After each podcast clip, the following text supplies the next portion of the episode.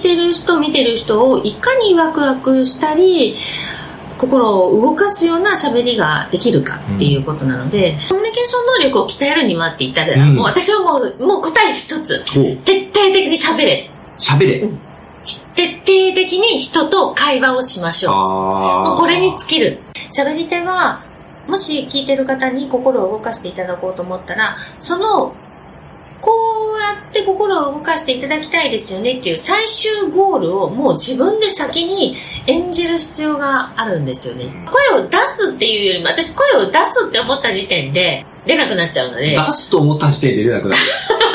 声は出すんじゃなくて、まあ、オフィシャルにちゃんと人前とか、放送とかで喋るっていう時ですね。それはもう声を飛ばすっていう意識で、飛ばす喋っていただいた方が、声の通りは良くなります。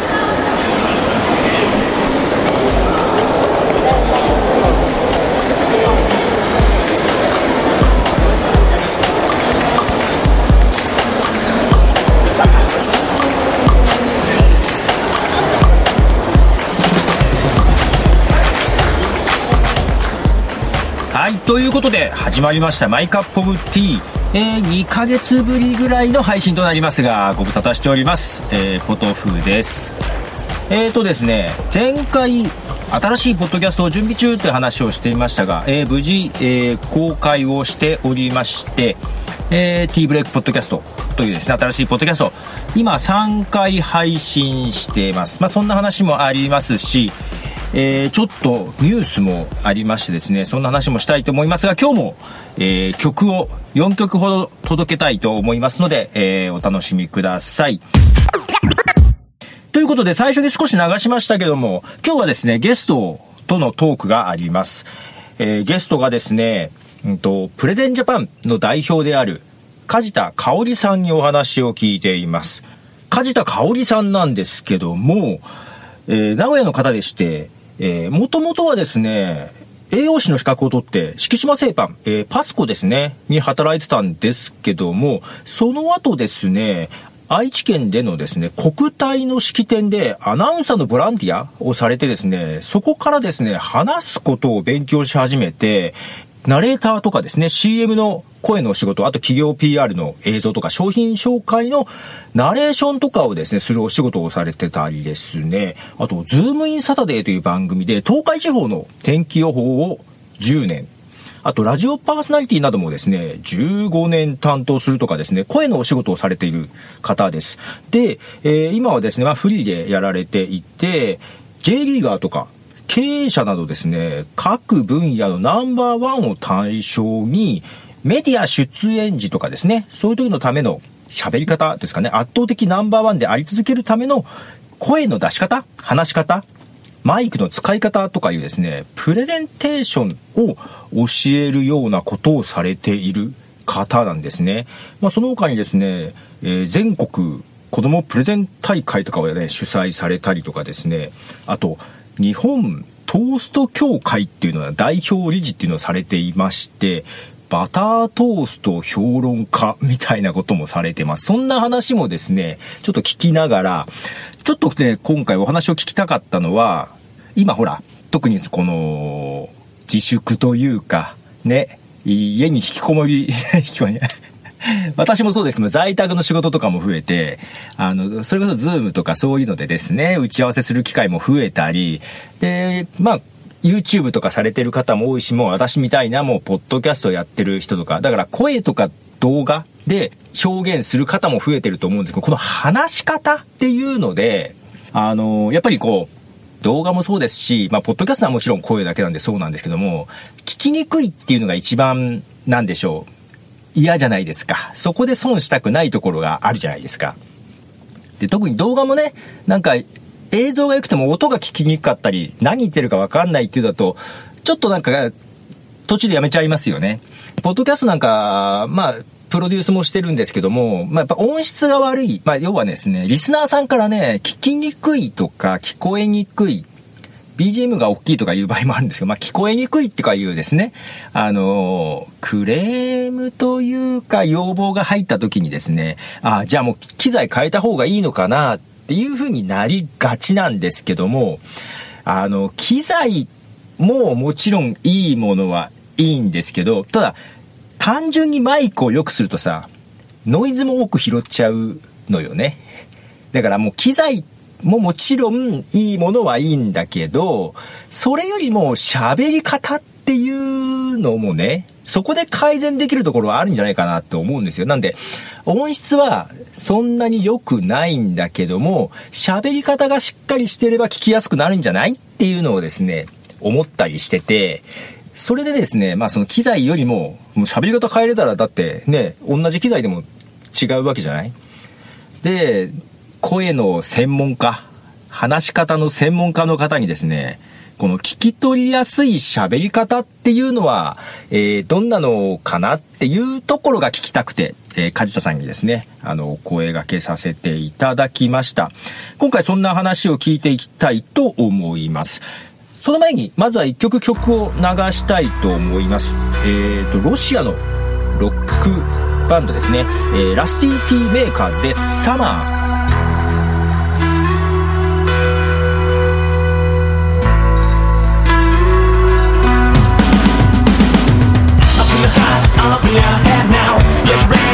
your mind out. Move your body baby to my beat I know what you need.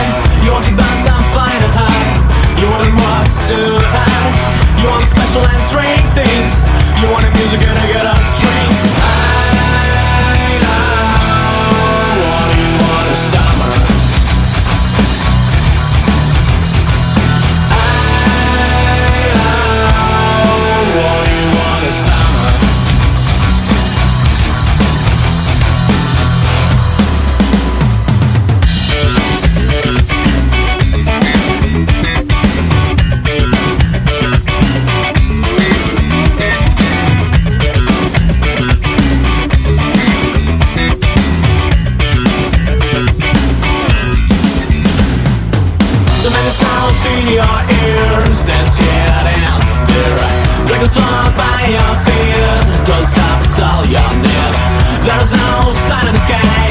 John afraid as well mine. Come to me to my microphone Let's hear the sunrise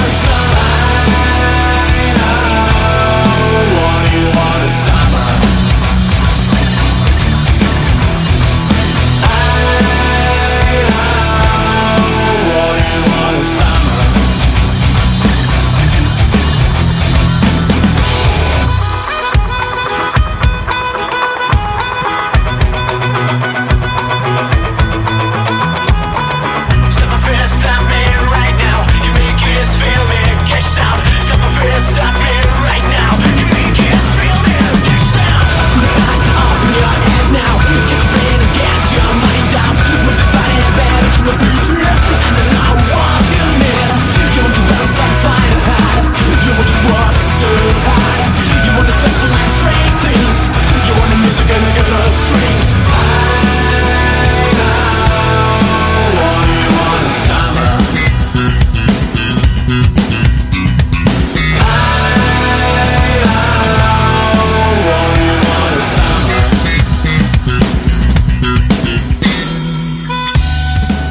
聴いていただいておりますロシアのバンドラスティーティメーカーズで「サマー」という曲です。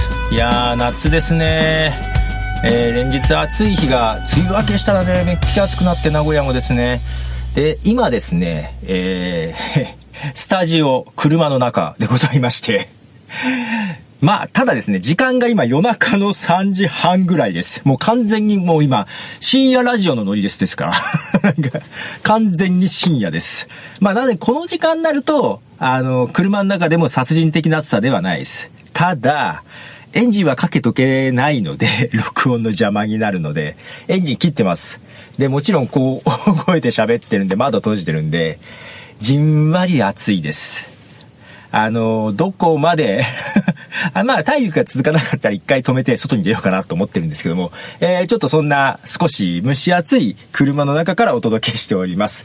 はい。で、前回 T ブレイクポッドキャストっていう新しいポッドキャスト準備してますよっていうことをですね、話してました。で、ちょっと予定よりもちょっと遅れて公開をようやくしております。えー、第1回目に織出健一さんっていう、この織出健一さんも声のお仕事をされてる方ですね。えっ、ー、と、ナレーションとか、えー、朗読とかもですね、やってたりするんですけども、朗読もちょっとですね、私も絡ませていただいて、えー、朗読とかやってるんですが、堀毛さんに登場いただいて、えー、2回目はですね、えっ、と、まあ、付き合いのあるウェブディレクター、モカーさんっていうですね、方、女性の方です。えー、ウェブディレクターの方をお招きしてパーソナリティを務めていただきました。で、まあ、声のお仕事ではないんでっていうことでしたけども、まあ結構喋るの上手なんで いろいろ喋ってもらいまして。はい。で、3回目、えー、もうすでにネタ切れかという感じもあるんですけども、佐藤真一さん、まあ私ですな。はい。が登場したというとこです。で、次回もちょっとまたいろんな方に登場していただこうと思ってますが、まあ当初、もっと頻繁にできたらいいなと思いつつ、なんとなく月1回ぐらいの配信ペースとなっておりますな。で、うんと、ちょっといろんな人にパーソナリティをやってもらいたいということもありまして、で、えー、まあ今、ポッドキャストやってる人もですね、自分の番組では話しにくいような内容を話していただくとかいうのでもいいのかなと思ってるんですけども、あの、ある程度こっちが全部準備するんで、あの、話していただければなというところ、一回だけでもいいんです。で、えっ、ー、と、パーソナリティ募集のページも作りましたので、どなたでも結構です。1時間ぐらいお時間いただいて話していただければなというようなことでやっていますので、えー、まあ、あまり応募がなかったら、フェードアウトしますが。誰か付き合っていただく限りやっていこうかなというふうに思ってますのでよろしくお願いします。で、そんなことをしてたらですね、もかさんね、2回目に登場していただいた、えっ、ー、と、ご自身、まあ、アンカーで、なんとなく声の日記的なのを発信してたんですけども、T ブレイクポッドキャストに出ていただいて、まあ、その前から考えてたみたいですけども、ちょっと番組をちゃんとしたいなって思ったらしく、で、えっ、ー、と、アンカーのポッドキャストの番組名も変え、えー、ママディレクターズライフっていう番組名に変え、子育てしながら、ウェブディレクターとして働くみたいなことをテーマにですね、あの、話すようになって、えっ、ー、と、前までやってなかったんだけど、ジングル入れたりとか BGM 入れたりとかしてですね、で、アートワークもちゃんと作ってという形で、えー、やっていただいて、まあ、ティーブレイクポッドキャストに出ていただいたのがいいきっかけになってくれたようだったのでよかったかなと思ってます。ただ、その後意外な展開があってですね、えっ、ー、と、ちょっとその話もしたいんですけども、ちょっと長くなるな。もう一曲、曲流します。アメリカのアーティストですね。えー、DB リカピートで So Crazy。Hate to see you crying But what did he do? What did he say? What kinda did he do today? We know that he's lying. So what did he paint to make this okay? Still feel the same as yesterday. You keep doing the same things, but your eyes are looking so hazy. And I'm tired of watching you fight it. Can't you see that he ain't trying? Crazy this, crazy that, crazy this, so crazy that. I'm tired of watching you fight it. You just see that he ain't trying. Crazy this, so crazy that, crazy this, so crazy that. I'm tired of watching you fight it. You just see that he ain't trying. I feel like I'm dying. Watching the way he plays the games. You always claim that he's gonna change. You just can't deny it. He's no innocent There's no winning it. You keep doing the same things, and I'm done being your maybe. I'm tired of watching you fight it. Can't you see that he ain't trying? Crazy this, crazy that, crazy this, crazy that. I'm tired of watching you fight it. Can't you see that he? Crazy this, crazy that, crazy this, crazy that. I'm tired of watching you fight it. You just see that he ain't trying.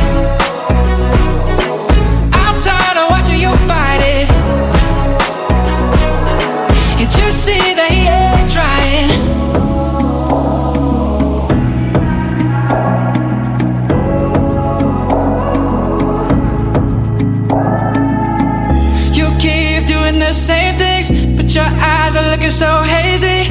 And I'm tired of watching you fight it. Can't you see that he ain't trying? Crazy this, so crazy that, crazy this, so crazy that. I'm tired of watching you fight it. You see that he ain't trying.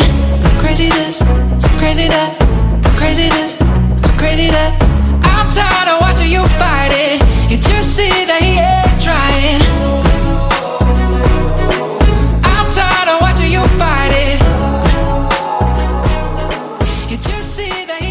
はい、えー、So Crazy という曲を聴いていただいております。はい。まあ本当夏っぽい。なんか今日はこんな夏っぽい曲を集めたりしておりますよ、ということで、そう、意外な展開というのは、えー前回その T ブレイクポッドキャストを準備しながらね、去年さ、もう今やめちゃったけど、あのーラジオキクタスっていう3人でやる番組やってたんですけども、その、いつぞやのエピソード、10月ぐらいに配信したやつかな？10月か11月かな？それぐらいに配信した時に、実は9月30日って、ポッドキャストの日だったんですよっていう話をしたんです。ポッドキャストの日、インターナショナルポッドキャストデー、まあ国際ポッドキャストデーですよね。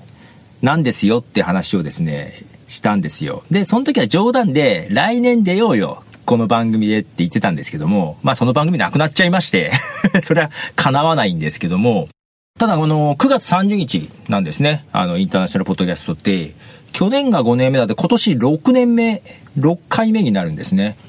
確か1回目がポッドキャスト10周年のタイミングに合わせて確かややり始めたので、まあ、ポッドキャストが16年っていうことになるのかな。はい。で、6回目なんですけども、ね、自分英語無理なんで、で、そのラジオキクタスの時は、えっ、と、一緒にやってた早川さん、あの、この、マイカップオブティーのシーズン2エピソード2でも登場していただいた早川さんが英語できるんで、なんで最初のコンタクト取ってくれたらあとはやるよって言ってたんですけども、まあまあまあ、えー頼めないなっていうのもあって、まあどう言おうかな、単純に入れてくれでいいのかなとか思いながら、ちょっと自信がなく、逆にさ、なんか日本でもできないかなと思ったのよ。その本国が24時間ライブ配信みたいなことを言ってて、ただ24時間と言いつつ、えっ、と、前日29日の夕方の4時から、翌日の夜9時半とかだったかな。だからまあ10時として大体30時間じゃんと思ってたの。ね、30時間ぐらいやってんじゃんと思ってて、同じようにできるかなと思ってさ。で、一応調べていろいろ、ズームを通じてやろうかなと思ってて、最近 YouTube でね、あの、たまにズームを使ってライブ配信してるんですけども、その T ブレイクポッドキャストとかもね、あの、パーソナリティによってはライブ配信しても OK な人は、ライブ配信してて、最初のおいげさんとかはライブ配信してたんですけども、で、ズームとか使ってる、やってたんですけど、ズームがね、どうも録画できる最長が24時間みたいなのよ。あ、じゃあ24時間できんじゃんと思って。で、本国のやつみたいに1時間ずつ区切ってさ、あの、いろんな番組にリレー形式でやってもいいかなと思ったんだけど、24、まあまあまあ、本国のやつも最初と最後はだからホストが担当して、まあとスポンサー枠とかもあったんだけどね。だそういうのやってもいいんだけど、ちょっとスポンサー集めってまあ大変は大変じゃんできなくはないかなとは思っていたんだけど、まあちょっ手間かかるなと。あと、ポッドキャスト、参加していただくポッドキャストに声かけて、いろいろセッティングするのもさ、まあ大変じゃん。で、ちょっと、一人でやる自信がなくて、何人かね、で集まってやるんだったら、まあ、手分けしてちょっと準備とかできるけど、ちょっと時間ないなと思って、今年はもういいいや、一人でやろうと思って。一人で24時間やって、あとね、あとあとそうそう。あと、その、それこそもう母さんやってもいいよって言ったんだけど、顔出ししたくないって言ってて、言ってたのよ。ああ、けど日本人だとなんか顔出ししたくない人っているよなーとかなんとなく思ってさ。なんかそう考えると、もういいや、自分がもうずっとホスト務めて、いろんな人をゲストで呼べればいいかなと思って。で、24時間やってみようかなと思ったのよ。で、まあ、なんだかツイッターとかでさ、やろっかなみたいな話をね、こぼしながら、で、場所を貸してくれるとこないかなと思ったらね、場所貸してくれるとこも出てきたから、おちょ、やるかと思いながら、その、確か9月30日が水曜か木曜か、水曜だったかな？土平日なのよ。なので、ちょっともうずらして、なんか他の国もね、そのポッドキャストでの、に絡めたイベントをさ、その前の土日とかにやってたりするから、まあ同じようにその前の土日、だから9月26、27あたりで24時間配信しようかなと、はい、決めまして、一応、今サイトを作ってるところですが、決めまして、やろうかなと思ってます。思ってます。が、えー、今頃後悔してます。二つ後悔ポイントがあんのよ。これがね、うんと、なんだろうな。まあまあ、その後悔するきっかけっていうのがね、ちょっとすごい、まあこれは嬉しい部分もあるんだけど、すごい展開があって、もうお母さん、ね、ちょうどその、T ブレイクポッドキャストも出ていただいて、ご自身のポッドキャストをリニューアルして、それをツイッターでどんどんなんか発信してて、エピソードもね、最初ポンポンポンポンポンってなんかいくつかね、リニューアル後に上げてたのよ。それがどうやら、本家インターナショナルポッドキャストデーの方の目に留まったようでですね、インターナショナルポッドキャストデーで喋らないかっていうオファーが、もうお母さんにあったようなんですよ。すごくないですか？正直も母さんまだ、ポッドキャスト始めて1、2年なんで そんなに経験ないんで まあ断ってもいいかなとも思いながら、どうしようっていうちょっと相談を受けて、ほら、俺出たいじゃん。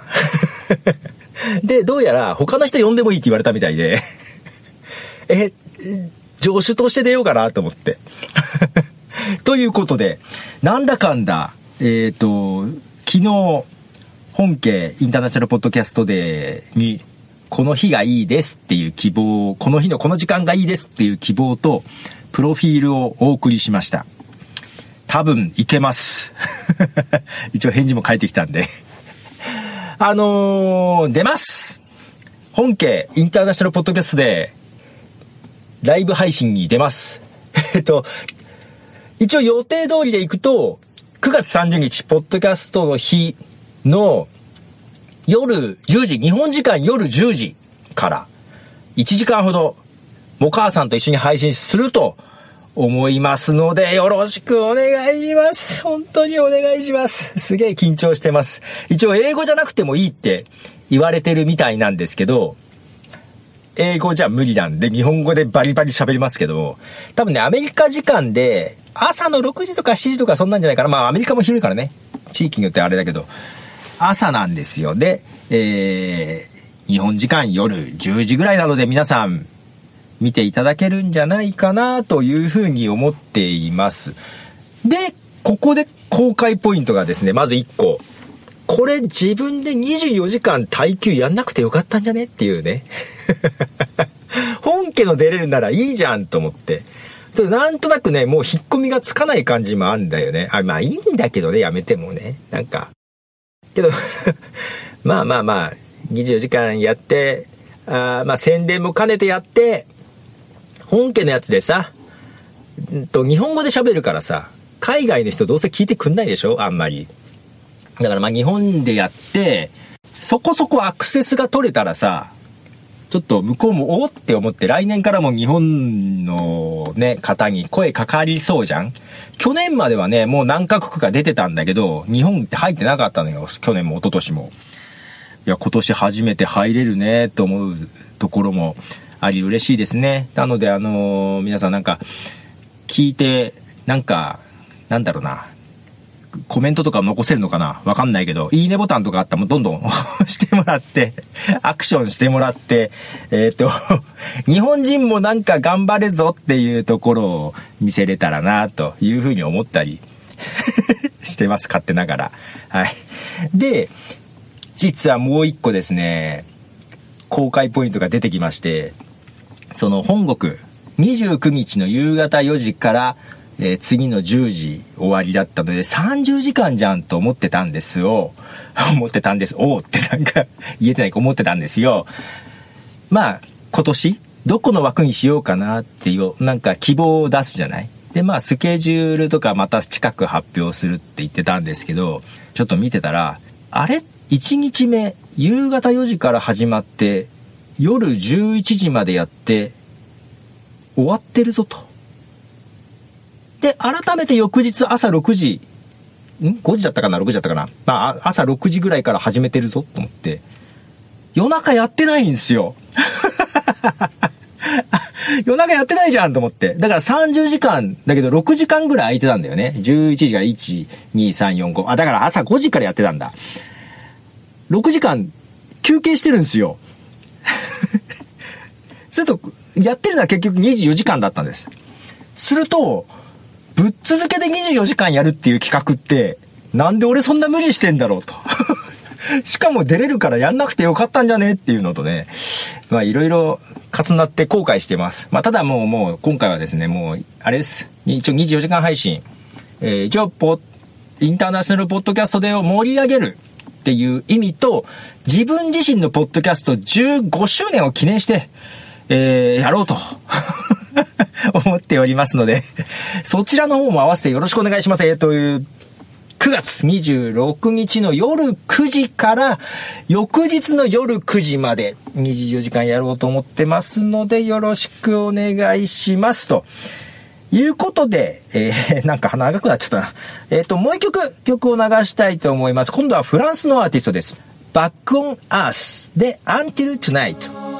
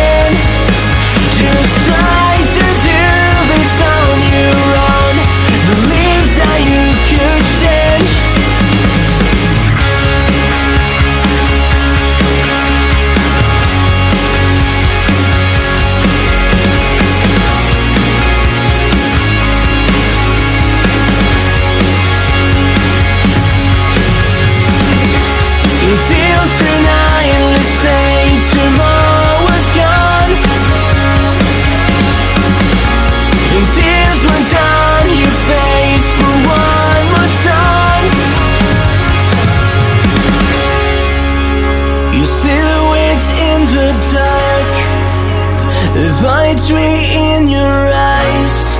You've been in for so long.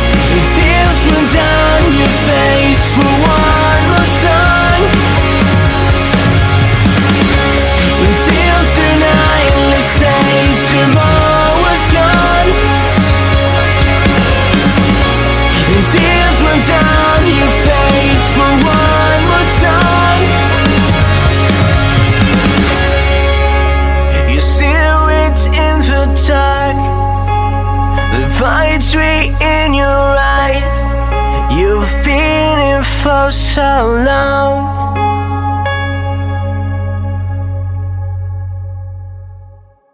はい。えー、フランスのアーティスト、バックオンアースで Until Tonight という曲を聴いていただきましたということで、なんか長くなっちゃったね。ここまでどれぐらい喋った？結構喋っちゃったよね。すいませんね。なんか長くなってますが、えっ、と、いよいよ梶田さんのインタビュー音源を流したいと思います。まずは、梶田さんってどんな仕事をされてるのかなっていうところを聞いてます。どうぞ。カズさんって、どうご紹介すればいいんですか？えっと、私は、ナンバーワンのための声戦略トレーナーっていう言い方をしていて、はワンのための声戦略トレーナー。い。で、そのナンバーワンっていうのは、はい。例えばスポーツで一番になりましたと、何かで優勝しましたって言ったら、必ずインタビューがあったりですとか、はい番組に呼ばれて解説したり、うん、あとは、こう、人前で講演をするとか、絶対とにかく何かの一番になった人って、小学校の表彰状もらった人だって、人前で絶対喋るじゃないですか。でナンバーワンになるためのっていうよりは、もうなんかでナンバーワンなったら、絶対喋る機会が出てきちゃう。ありますよねってことですね。うん。まず一番目指したいところが、そのナンバーワン、何かの技術を持ってナンバーワンの立場にいる人、はい。もうなろうとしている人でもいいんですけど、うん。その人がはい。喋りの力をつけることによって、もうメディアに出た時に当たり前にタレントのように喋れて、そのまま解説者になり、はい。タレントになり、CM で稼げるっていう、喋りの力をプラスしてより稼いでずーっとナンバーワンで居続ける。ジャンルは変わるけど、ああ、なるほど。はい。なので、松岡修造さんみたいにテニスうの、んテニスで一番になりましたと。で、もう今はテニス引退されてますけど、テニスといえば松岡修造さんですよねって未だに出るし、そうですね、確かに、そうか。なんかずーっとナンバーワンで居続けるためっていうのが一つ。で、それは自分が稼ぐっていうことだけではなくて、あの、一番になる人って、人に影響を与える力が大きいじゃないですか。はい。もう、まあ、それスポーツばっかりですけど、うんじゃあスポーツで一番になりなりましたと。うんじゃあ、あの、カズ選手みたいになりたいなとか、うん錦織選手みたいになりたいなっていう人たちがいっぱいいますし、全然スポーツを知らない人も、石川遼君の場合でも、テレビで喋ってるのを見て、何この高青年って言って、うんゴルフ知らないおばちゃんたちがファンになるという。でも、ああ、もう見てて、それだけで幸せだわっていう影響があまりにもど大。きい。確かに、そう、メディア映えする喋り方だと、次からも声かかりますもんね。そうなんですよ。まさに、もう本当に、もうナンバーワンの人がうん、一回メディアで喋りました、インタビュー受けました、あ、この人良さそうだね、うんもう一度、今度はスタジオに来てください。うんで、露出が増えて、うん。その人の人気も上がりま、た人気もわかりますよね。収入も上がうり、ん。で、その人から幸せを受けて元気になれる人もまた、もっと多くなりっていう、確かにねいいサイクルが生まれると思うんですよね。なので、ナンバーワンの何かの力を持っている人は、喋って残念っていう方もたくさんいらっしゃるので、でも喋れたらどんだけこう活躍の幅が広がっていくことって 思うんですよその辺っね。て、見た目とかビジュアルをコンサルするような人もいるじゃないですか。います、いますね。声の方ってそんないい？そんなにいないんですよ。そうですよね。あの、よく政治家の方ですとか、まあ、東京の本当に大きな会社の社長でいらっしゃると、スピーチトレーナーっていう。スピーチトレーナーありますよはいね。。なので、うーん、いらっしゃることはいらっしゃるんですけど、この指導をできる人っていうのが少なくて。また、私の場合は、その、滑舌ですとか、こう、喋りの発音ですとかっていうことをずっとやってきたので、うんまあ、放送に出る人が一番ではないですけど、喋る仕事として放送に出る人がまあお手本となる人たちだよねっていうふうに人が見ていただけるとしたらうん。それを専門にやってきたのでそれを伝えられる。なるほど。あと、まあ、私がたまたま人の喋りを聞いただけであその人の口の形とか舌の動きがこうなってるなっていうのがわかるんえで、すね。音だけで音だけで。で、あ、この滑舌が弱いのは、舌がこうやって動いてるから、もうちょっと口の形をこうやって開けたら、舌が動きやすくなって、すぐ綺麗になるのに。で、ほいやってみてください。ほらね、治ったでしょっていう、それが特技なんですよ。な 特技なんですか？えー初めて聞きました。なので、まあそういうことができる人っていうのが、数少ない分野なんですよね。そうですね。あまり聞かないなと思っていて。なんです。なるほど。っていうのがまず一つと、と、あとは、そのナンバーワンになった人ではなくて、ナンバーワンを目指そうっていう人でもいいですね。あの、後々何がナンバーワンになるかわからないし、実は、例えば小学校の時にクラスで一番虫にうん詳しい、はい。もしくは一番かけっこ早かったよね。って、その時にあクラスの中でたまたまそういうぐらいだったよね。っていう子でも、後々一番になっていく可能性があったり、大きくなって私みたいにこう職業大きくなって変えてますけど、どの道に進むかわからないので、どの道に進むかわからない時も喋りの力は絶対に面接だったり、何かの時に必要になってくるので、もう、勉強でごめんなさい、ちょっとあんまり頑張らなかったので自信ないですっていう人も、喋りの力をしっかりつけておくことで、もう人生大逆転のチャンスがいっぱい出てくると思うんですよね。よく日本人はプレゼンの機会がないはい。って言うじゃないですか。だから自己主張も弱いし、発表するのも得意じゃない人多い。はいけど、それによって機会が出ることはありますよね、確かに。ありますあります。なので、あの、普段全然パッとしない人が喋ったらいきなりあれ？うん。とか、まあちょっとあんまり例は、あの、良くないですけど、例えばですけど、コンビニの前でうん。ぐだぐだっと座っている、いかにも、うん。あ近寄りがたいようなうん。若い集団の子たちがいて、で、ちょっと通していただけますか？って通った時に、パッとだって、あ、すみません、失礼しましたって言ったら、おーって思うじゃないですか。なるほど。もうそれだけで、もう評価があ変わりますよね。確かに、確かそのワンチャンス、その逆転の大チャンスが喋る力にはあると思うんですよ。なるほど。大逆転。まあまあ大逆転ってまではなかなかあれかもしれない。ただそういう可能性はありそうではありますよね。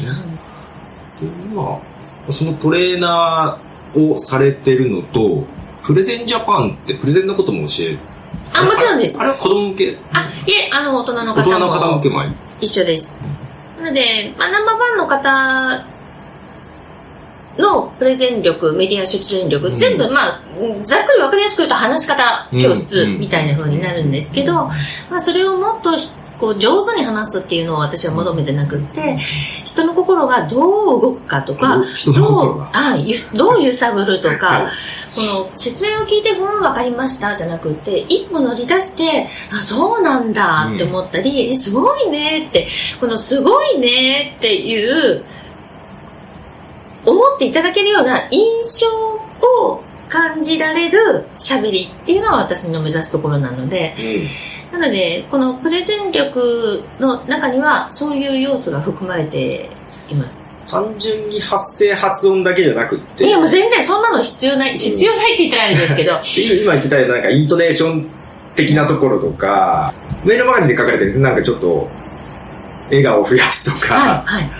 そういうトータルなとこでってことトータルですす。かね。なので、大きく分けると、そのプレゼンジャパンの中での授業は、そのプレゼンテーションを、えーできるように、うんうまくできるようにとか、メディアに出演するときにうまく喋れるようにっていうことなんですけど、もう、その中の根源は、聞いてる人、見てる人をいかにワクワクしたり、心を動かすような喋りができるかっていうことなので、どちらかというと、まあ、話す内容よりも、どう感じるかっていうところですね。どういう感じる声や音やうん。表現、身振り手振り、表情で喋るのっていうところです。あ、そうか、身振り手振りも含まれますよね。確かに。なので、これコミュニケーションのジャンルでいくと、ノンバーバルコミュニケーションって言われる方の部分ですね。はい。感じる要素のところです。なるほど。でもそのためには、あ、ちゃんと喋れますねっていう印象を与えるには、当然、声をしっかり出す、うん滑舌もしっかり喋るっていう基礎的なところはどうしたってついて回ってくるので、うんそこはもう通り越してるというか当たり前です。そこは当たり前ね はい。もうそうじゃなく、そこからいかに、皆さんこんにちはって喋るのか、うん皆さんこんにちはって、うんあ、来ていただいてありがとうございますって気持ちの乗った音で喋れるのかっていう、そこの違いです。なるほど。なかなか、そうか。ちょっと思ってたのと違いました。ああ、そうですか。まあ、プレゼンでも、まあ、もうちょっと、もう声だけかな、声っていうか発声とかそういうところかに特化するのかなと思ってたんですけども、全体ですね。全体です。面白いですね。面白いです。で、なおかつ、まあ話の順序ですね、うん構成も、あ、そこも。あ、いや、もちろんやります。あの、例えば私もラジオで喋っていた時なんかは、この時間内でこれだけ伝えなければいけないということがあるので、うんどうしても話の順番ですとか、この普通の出来事をいかに皆さんが興味を持ってくださるような喋り方にするかっていうと、うん当然構成も変えなければいけない。うんそうですね。っていう時に、うん、例えば新聞記事が、もう本当にプロの方が書かれた文章で綺麗にまとまっているんですけど、うんそれをそのままロボットのように読んだんではうん、人に伝わらないというか、はい心は動かない。はい。中身がわかるけど、わかると感じれば違うので、はい。はい。ということで、えー、ナンバーワンのための声戦略トレーナーということでですね。すごい、なんかかっこいい。えー、だからナンバーワンになるためのトレーナーじゃないんですよね。まあそういうのも一部含まれつつだけど、どちらかというと、ナンバーワンになった人がメディアに出るときに、印象よくしっかりと喋れるようにっていうのをトレーナーとしてお手伝いしているみたいな仕事のようですね。で、まあ、その他にもプレゼンジャパンというところでプレゼンを教えてるっていうことなんですけども、まあ、プレゼンの内容というよりはプレゼンの時の、まあ、話し方ではなくって、どうしたらプレゼンの内容が伝えられるか、効果的なプレゼンをできるかっていうことをね、教えているようです。あのですね、なんかちょっとそれ、まあ、知ったのはなんか、子供向けのそういうプレゼン教室みたいなことも、で、プレゼン教室っていうか教えるだけじゃなくって、実際にステージを用意して発表するところまでやってるようで、すごく面白いなと思って、えー、見ていました。で、まあ、うちの息子も、本当は出したいんですけどね、なんか、変なとこで引っ込み思案になんだよね。はい、そんな形で、えー、梶田さんの紹介を少し聞きましたが、次に、えっ、と、もともとちょっと聞きたかった、えー、こういうね、ポッドキャストもそうですけども、動画、YouTube とかの動画もそうだけど、話し方、なんか、話し方のコツみたいなのがあるのかなとか、えっ、と、伝わるように話す、あの、聞こえやすい声で話すためのコツなんかがあればなというところで聞いております。では、どうぞ。ちょっと前にもちょっと経営者の方に話を聞いてて、まあ採用の部分で一番重要なのはコミュニケーション能力だはい。っていうことを言ってたんですね。で、コミュニケーション能力って何なんでしょうねって話をちょっと振ってみて、話すか伝えるかの違いだっていう話をされてて、ただ話すんじゃなくって伝える気があるのかどうかどうか、あとそのさっきノンバーバルの部分をちゃんと読み取れるかどうかって言っていて、あその、就職サイトとか見てもコミュニケーション能力大切ですよってよく見るんですけども、そこで書かれてることが結構まちまちで、というのと、人からコミュニケーション能力でどうやってあげればいいんですかって聞かれて、うまく答えられなかった部分があったんですね。ああ、私、それね、あの、ちょうど思ってて、はい小学校とか中学校に講演に行かせていただく時もあるんですね。はいで、そうすると、当然、小中学生でもコミュニケーション能力っていう言葉が聞く機会がたくさんあるわけですよあ、ね。知ってるんだ。うんは先生たちも言いまあすし。ほうほうほうで、コミュニケーションうんっていう、あまりにも広い概念で捉えられる言葉で、うんうん人によって受け止め方が違う表現にしちゃってるから、うんコミュニケーション能力を上げましょうねって言っても、何をしたらいいかわからないんですよ。確かに。だからそれってすごく抽象的な言い方じゃないですか。うんうんそうですね。とても抽象的です。私はコミュニケーション能力はって聞かれたら、話す力だ。話す力。はもう断然話す力だ。あ、はあ、で、それはもちろん、先ほどおっしゃった、その対話能力みたいなことになってきます。一方的に自分が話すのではなくて、ただ話すではなく。はい、聞いて。さっき言ってた、相手がどう動く、相手の心がどう動くのかっていうところはまさに、その伝える伝わらないっていう意味も通ずるのかなと思って。まさにですね。うんで、そのコミュニケーション能力を鍛えるにはって言ったら、うんもう私はもう、もう答え一つ。徹底的に喋れ。喋れ。うん徹底的に人と会話をしましょう。も。うこれに尽きると思ってます。なるほど。それは、喋っていくことによって、例えば相手が嫌なことを言われたら、表情が変わるとか、うん。怒り出すとか、そういう経験から、あ、こうやって言うと人は怒るんだなとかうん、こういう言い方をされたら、あ、自分はすごくなんか嬉しくなっちゃったっていう、耳から入ることも含め、言葉を覚えていって、言い回しを覚えていってっていうことになっていくので、そうすると、こう相手を見ながら、様子を感じながら、今ここまで行っていいかなですとか、こう探りながら喋ることができていくんですよね。で、これが一方的に例えばずっとロボット相手に喋っていればいいかって言ったら、まあロボットの場合も今上手に返してくれるので、言葉のこうキャッチボールとしてはうまくできるかもしれないですね。なんですけど、その相手の表情を見ながら、押し量って喋るっていうことが人間の今一番できることですし、ここはまだロボットに負けないところだと思うので、それはやっぱり経験上じゃないと学んでいけないことだと思うんですね。まあ、学ぶ速度は人によって速さはあるかもしれないですね。あ、ありますね。読み取れる子と読み取れない子がいるとは思あそうです、そうです。なので、たまたま例えば、逆にみんな今、その感情を我慢する世の中になってきているので、ずーっと相手が我慢している人ばっかりだと、結局、それは気づかないことになっちゃいますよね。はい。は。ないので、いろんな人と喋る、年代の違う人とも喋るし、同じ人だけじゃなくはって、もういろんなタイプの人と喋った方がいいってことですね。もう特に自分より年上の人と喋るのが一番ですよね。言葉遣いも覚えますし、うん、あの、人によっては注意もしてもらえますし、うんまあ、それは怒る人も、うるさいなと思う、子供なんかはね、特に、あの、思うと思うんですけど、でも、もう社会人になった人は、そこでちょっとイラッとしたとしても、いつかそれが役に立つ時が来て、ああ、あの時にああやって言われたことってこういうことかって思う時が、はい。なので、とにかく人と喋ることで入ってくる情報も違いますし、耳で聞く、言葉を聞いてワードを覚えるっていうこともあるので、あー喋ってるワードですね。単語も含めて。そうなんですね。で、今若い子たちが上手に喋れないっていうのは、一つは敬語が上手に使えないから、うん大人の人と喋るのにどういう表現をしたらいいかわからないから喋らない。わからないから喋らない。はい。それも今私が担当させていただいている学生たちによくあることですね。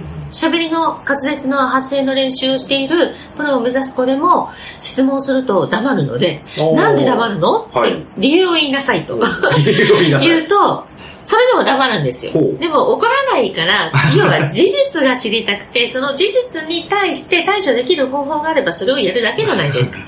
なので、なぜ黙るの？って聞くと、なんて言ったらいいかわからない。どういうこと？それは自分の意見がまとまってなくてなんて言ったらいいかわからないの？っうんて聞くと、自分の、それもありますけど、敬語でどうやって言ったらいいかわからないって言うんですよ。私がいつも敬語で喋れって言うんですよ。練習だから。私たちは人の前に立って、公共の電波を使って喋らせていただく仕事になるので、そんな今まで同世代の友達ばっかりと喋ってる言葉では仕事にならないよって言っているので、すね普段の会話じゃないですもんね。はいうんうんうんでまあ、オフィシャルに喋ってっていうことをいつも言っているので、そうすると、そこでものすごいハードルが高くなるんですよね。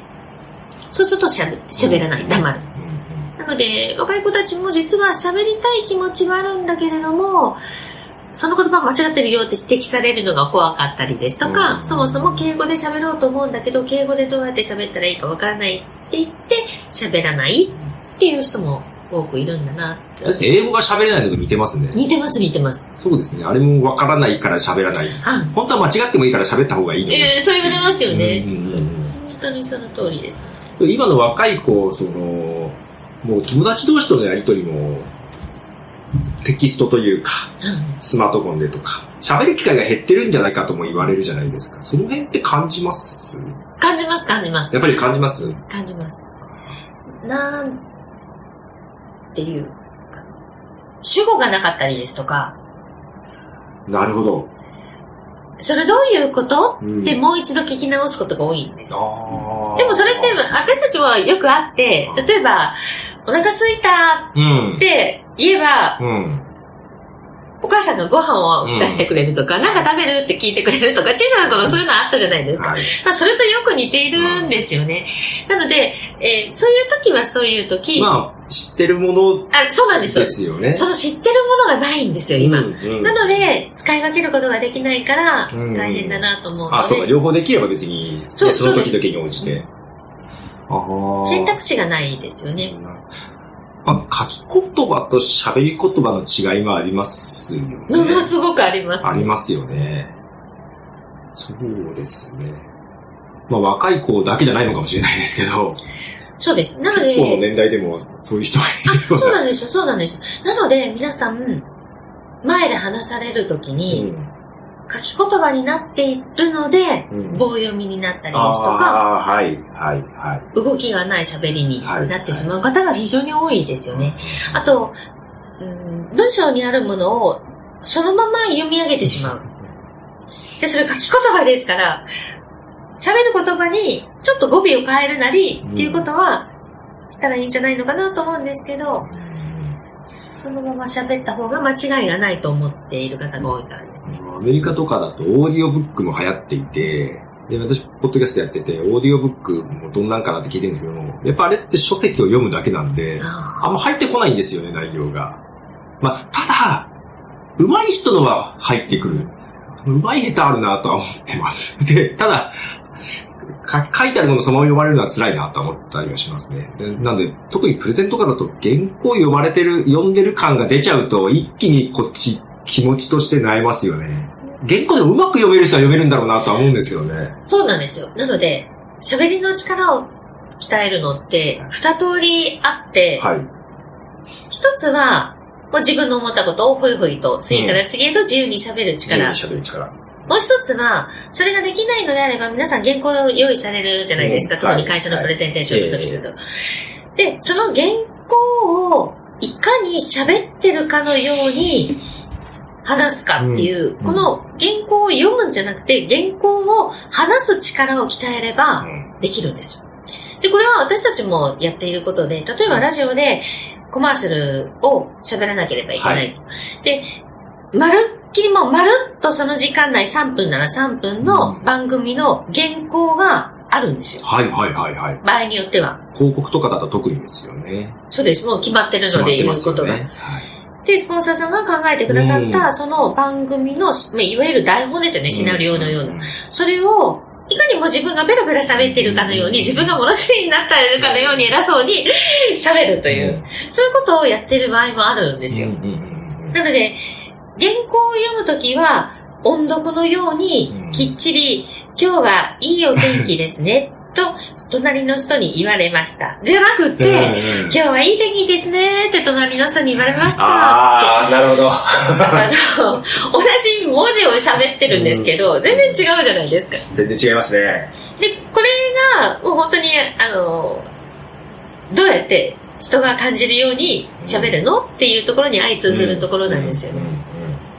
なので、お大人の方でも今、あまり上手に喋ることができないとか、原稿があったら、原稿を読んでしまう。うん普段あんなに流暢に喋ってるのに、これ読んでくださいって言ったら、表変して本読みになる方いらっしゃいますよね。います。あれはね、本当にあの、こう、本読み、今音読って言いますけど、その目的が、もう少し現実味のある目的に沿ったやり方でやった方がいいんじゃないかなと思います。現実味にある？単純に大きな声で人の前で文章を読み上げるってうん大きくなってもないんですよ。機会が。原稿を大きな声で人前で話す。ありますか？例えばえっ、と、まあ、症状を読むとしますよね。あなたは、ああ、はいはいはい、はいそうで。まあ、あれが、いわゆる、書いてあることを大きな声でハキハキと読み上げる。うんで、はい。音読もああいう練習しますよね。はい。でも、ああやって症状を渡すときとか選手先生ぐらいじゃないとないじゃないですか。書いてあることを大きな声はいでうん。張り上げて言えばいいって。はい。発表みたいな感じですね。なるほど。なるほど。でも、ほとんどの場合は、原稿を渡されたら、それを皆さんに聞いていただいて、プレゼンテーションでしたら、うん心を動かして何か買っていただくとか、行動していただかなければいけないので、これを読み上げるのは役割ではなくって、これを聞いた人が行動してくださるように伝えるのが役割なので、読み上げるっていう作業では全然ないじゃないですか。うんうんそうするとこの読むっていうことから、それをいかに喋るか、伝えるかっていう話し方を変えないとうん伝わらないですよね。ただの本読みになりますよ。そうか。アナウンサーとかはそうか、そう、そういう意味じゃ、そこはやってるけど、普段の生活してたらないといえばないですね。そうなんですよ。で、実は、あんまり大きな声では言いませんが、はい喋ってる仕事のトレーニングはもちろん発声ですとかはい滑舌があるんですけど、はい。まず、まず、アナウンサーさんは例えば、無感情でニュースを読む。内容をとにかく伝えるっていう役割なのであ、れって感情は入れちゃいけないんで入れちゃいけないんです。あニュースの場合は。すニュースの場合は、そうか。あんま偏っちゃいけないからか。はい。で、ニュースであり、かつ、アナウンサーとしてそのニュースを伝える場合は、感情が伝わってはいけないっていうのが基本です。きっと。で、これがキャスターになると、はい。自分の意見をちょっと主張できるような役割になるじゃないですか。そうすると、その、まあ、ニュースの読み、そのニュースを読み上げること自体に感情は伝わってはいけないかもしれませんが、それに対してのコメントは許されるようになるので、はい。はい。そうすると、自分はこういう感じなんですよねっていうことを主張するニュアンスを入れられるわけですよね。そのニュース読みに対してのってことですよね。はいはいはいはい。で、この先に私が専門としていたナレーションっていうのは、はい。アナウンサーさんの方々と同じように、まず滑舌よく、はっきり共通語で喋りましょうっていう基礎があって、今度はそこに、面白いなら面白いように喋ってよっていうことが求められるわけですね。これが悲しいものなら聞いていて、あ、そんなことがあったんだって、みんなが、こう、例えばじゃあ、協力しなきゃねって、口ではそういう強制ですとか言えないけど、うんでも皆さんにそうやって心を動かしていただけたらいいよねっていう雰囲気を出して伝える役割なんですよね。はいそ。れはもちろんアナウンサーの方も、あの、ナレーションとなればうんそういうことはされるんですけど。できるけど、まあニュースを読むときは、本当は、できるけどもやらない。そうなんです。なので、段階があって、まず無感情で淡々と大きくはっきり言う。先ほどの症状を読んだりですとか、文章を読み上げるとか、うん音読をするとか、うん単純に内容を伝えるのみ、うん内容を分かってもらうのみ。で、次の段階が、そこに、それをどう感じていただくように、うん。楽しそうに読むですとか、うん。嬉しそうにとか、少し感感情すごが入ってくるんそうに。ですね。はい。で、それがあって、はい。もう、その、だんだん、その、その次があるんですね感情の乗せ方の一番最たるところが、私はお笑いの方だと思っていて、お笑いですか？お笑いの方です。おお笑いの方は昔から、えっと、コントであったりですとか、うん漫才も台本があるうん。っって言われるじゃないですか。もちろん今台本ない人もいるでしょう。人もいらっしゃいますけど、でも、例えばネタはどっちが考えるのっていうことがありますよね。くそうですね。で、お笑いの方は、もう面白い話をするので、うんもう、自分たちがまず面白がってるじゃないですか。お客さん笑わなくても。なので、喋り手は、もし聞いてる方に心を動かしていただこうと思ったら、その、こうやって心を動かしていただきたいですよねっていう最終ゴールをもう自分で先に演じる必要があるんですよね。で、この空気感にみんなを引き込んでいく。なので、お笑いの方も、いや、面白いでしょ？っていうつもりできっと話されてるから、昨日ラーメン食べてきたんですうんっていうことも、昨日ラーメン食べてきたんですよって言われると、いやもう絶対この人面白いラーメン食べに食べてきたに違いないっていう聞く方も期待感が出てきますよね。そうか。まあ、役者さんはもちろんそうだけど、確かにお笑い、お笑いの方の方が目標が分かりやすいですね。そうなんです。一つ一つに絞られているので、はいあの、明確で、しかも皆さんがそうやってやってるので、あまりにも当たり前すぎて私たちは何も感じてないですけど、あの、お笑いの方がもう最初からあのテンションで来られるっていうのは、もう一つはそれですよね。そういった話の構成もあるっていうところは確かに滑らない話とか見てると、普通の人が話したら面白くないようなことも面白くしゃそうなんです。とこありますよね。喋り方だけじゃなくて、やっぱ話の膨らませ方。膨らませ方とか、順順番とか、確かにそれはありますね。あ笑いの方の話は、ものすごく、ものすごくいろんな細かいテクニックが散りばめられてる。あ。うん。テクニックが散りばめられてる。うん確かに。確かに話す順番内容は考えますね。考え、考えてたらいいな私も、実はアドリブが苦手なんですよ。そうですか。はい。そんなによくお話になるの？に。はい。で、営業や、みたいなこともやってたんで、うん営業に行くんですけど、あの、正直あんまりアドリブが苦手なんで、ある程度何を話すかずっと考えてはいるんですけど、けどアドリブのように見せるというか、うんその場で思いついてる。なんか演技力はいるなとは思いました。そうです。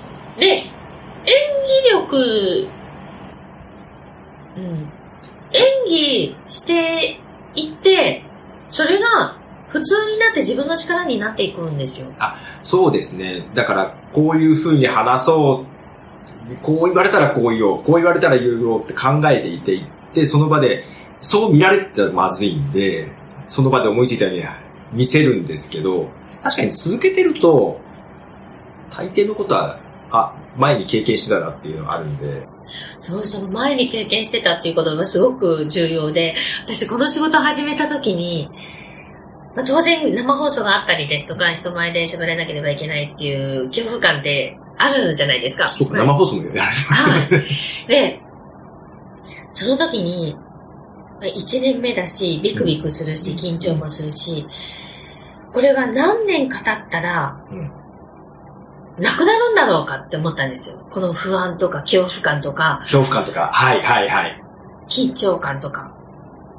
で、どうなくなったり、どう薄くなっていくのかが想像つかなかったんですね。その時はですね。でそれが、こういうことかって思ったことがあって、それがもう今おっしゃった慣れなんですよ。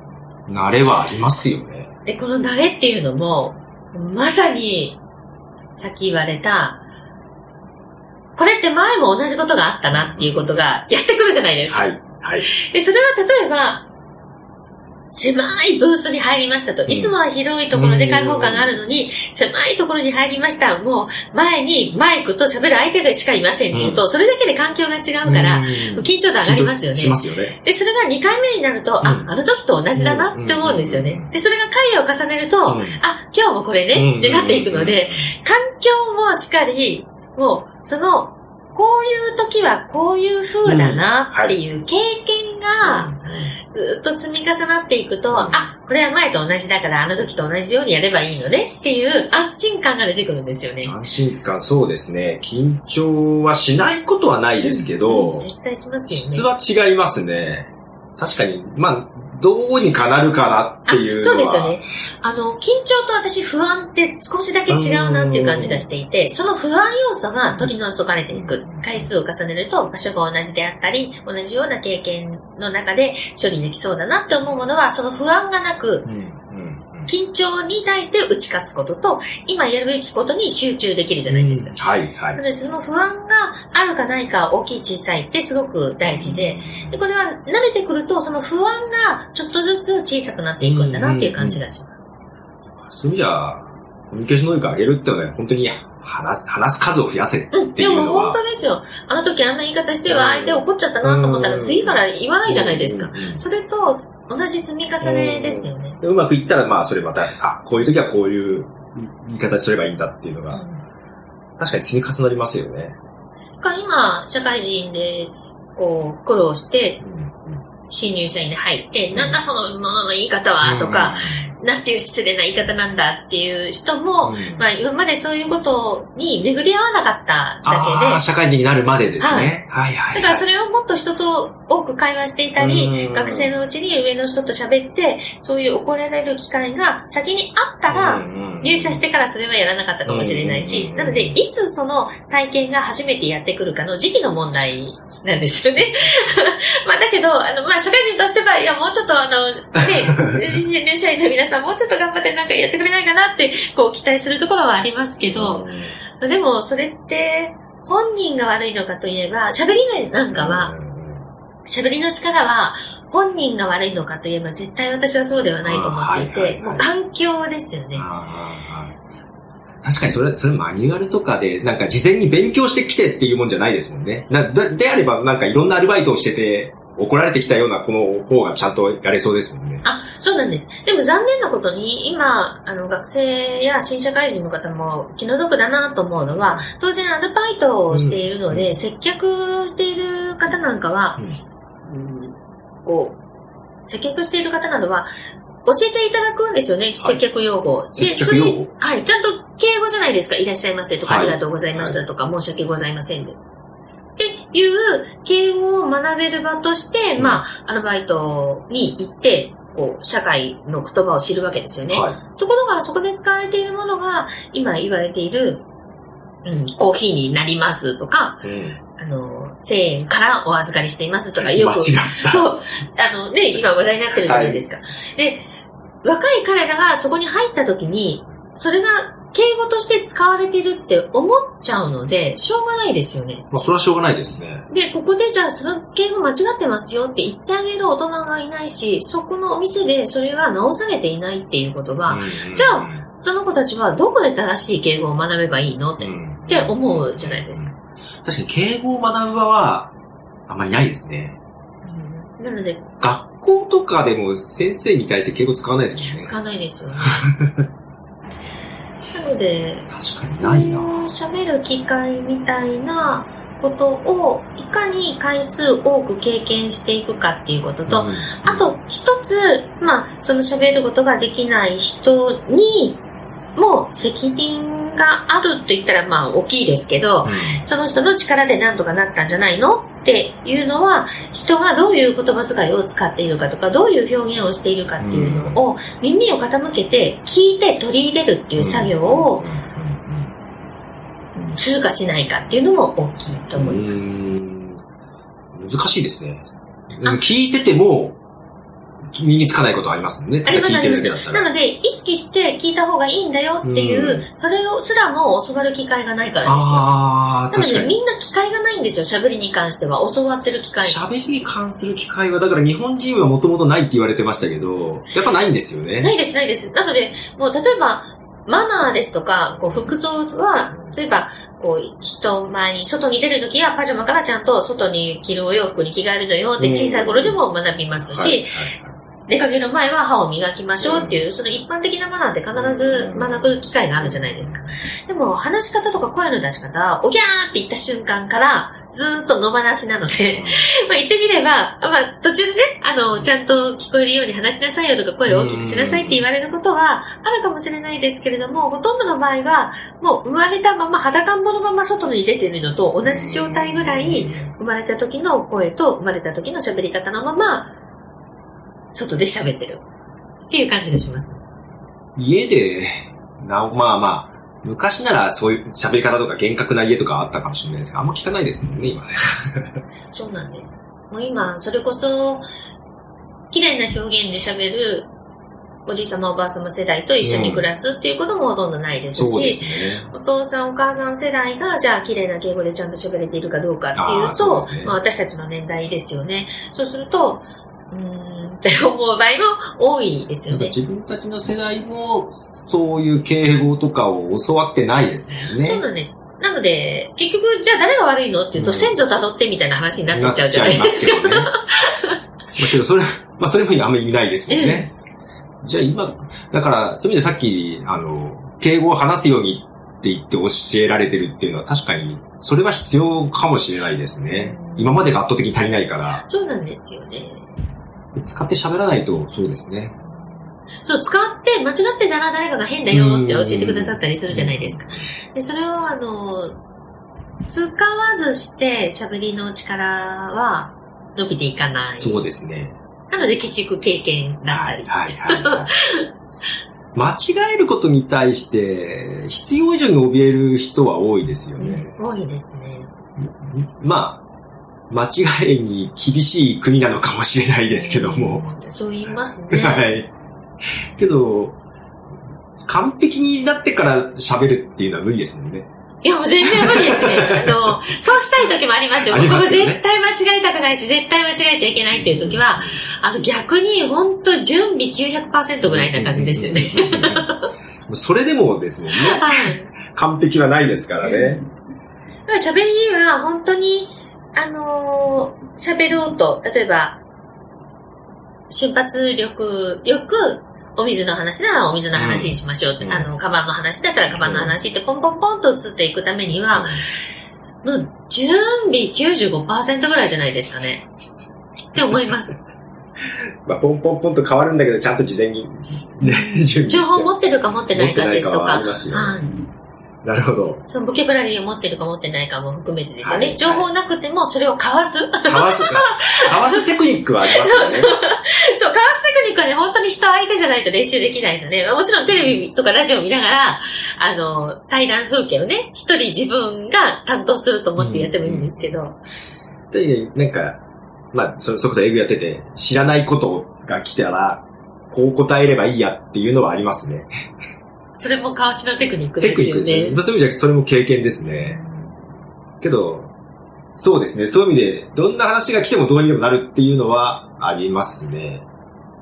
営業してた経験も大きかったですし、私は自分でやっぱポッドキャストやってたのは自分の声をずっと聞くっていうなんか苦行を ずっとしてたんで、けどそれがまた営業に反映できたんで、うんそれ、結局は私たちのような、こう、放送で喋っている人たちがやっていることと全く同。じことなので、ですよね。はい。もうそれを本当に言いたいほど、しかもそこに指摘が入って、プロデューサーの方とか、ディレクターの方から、いや、もっとこういう風に喋ってくださいよとか、うんもっとこういう風に読んでくださいよとか、今の滑舌聞き取れませんとかっていう、やっぱそういうのあるんですあ、ねもうありますあります。なので、本当に例えばコマーシャルなんかは、世の中に、OK とされたものしか出てないので、はい、はい。生放送じゃない限りは、はいもう収録ものが一番厳しいですよね。あと、企業の、えー PR 映像ですとか、永遠に残るもの。そっちは厳しそうですね。そ。れは、もうちょっと間違えたり、ちょっと言葉のニュアンスが違うとか、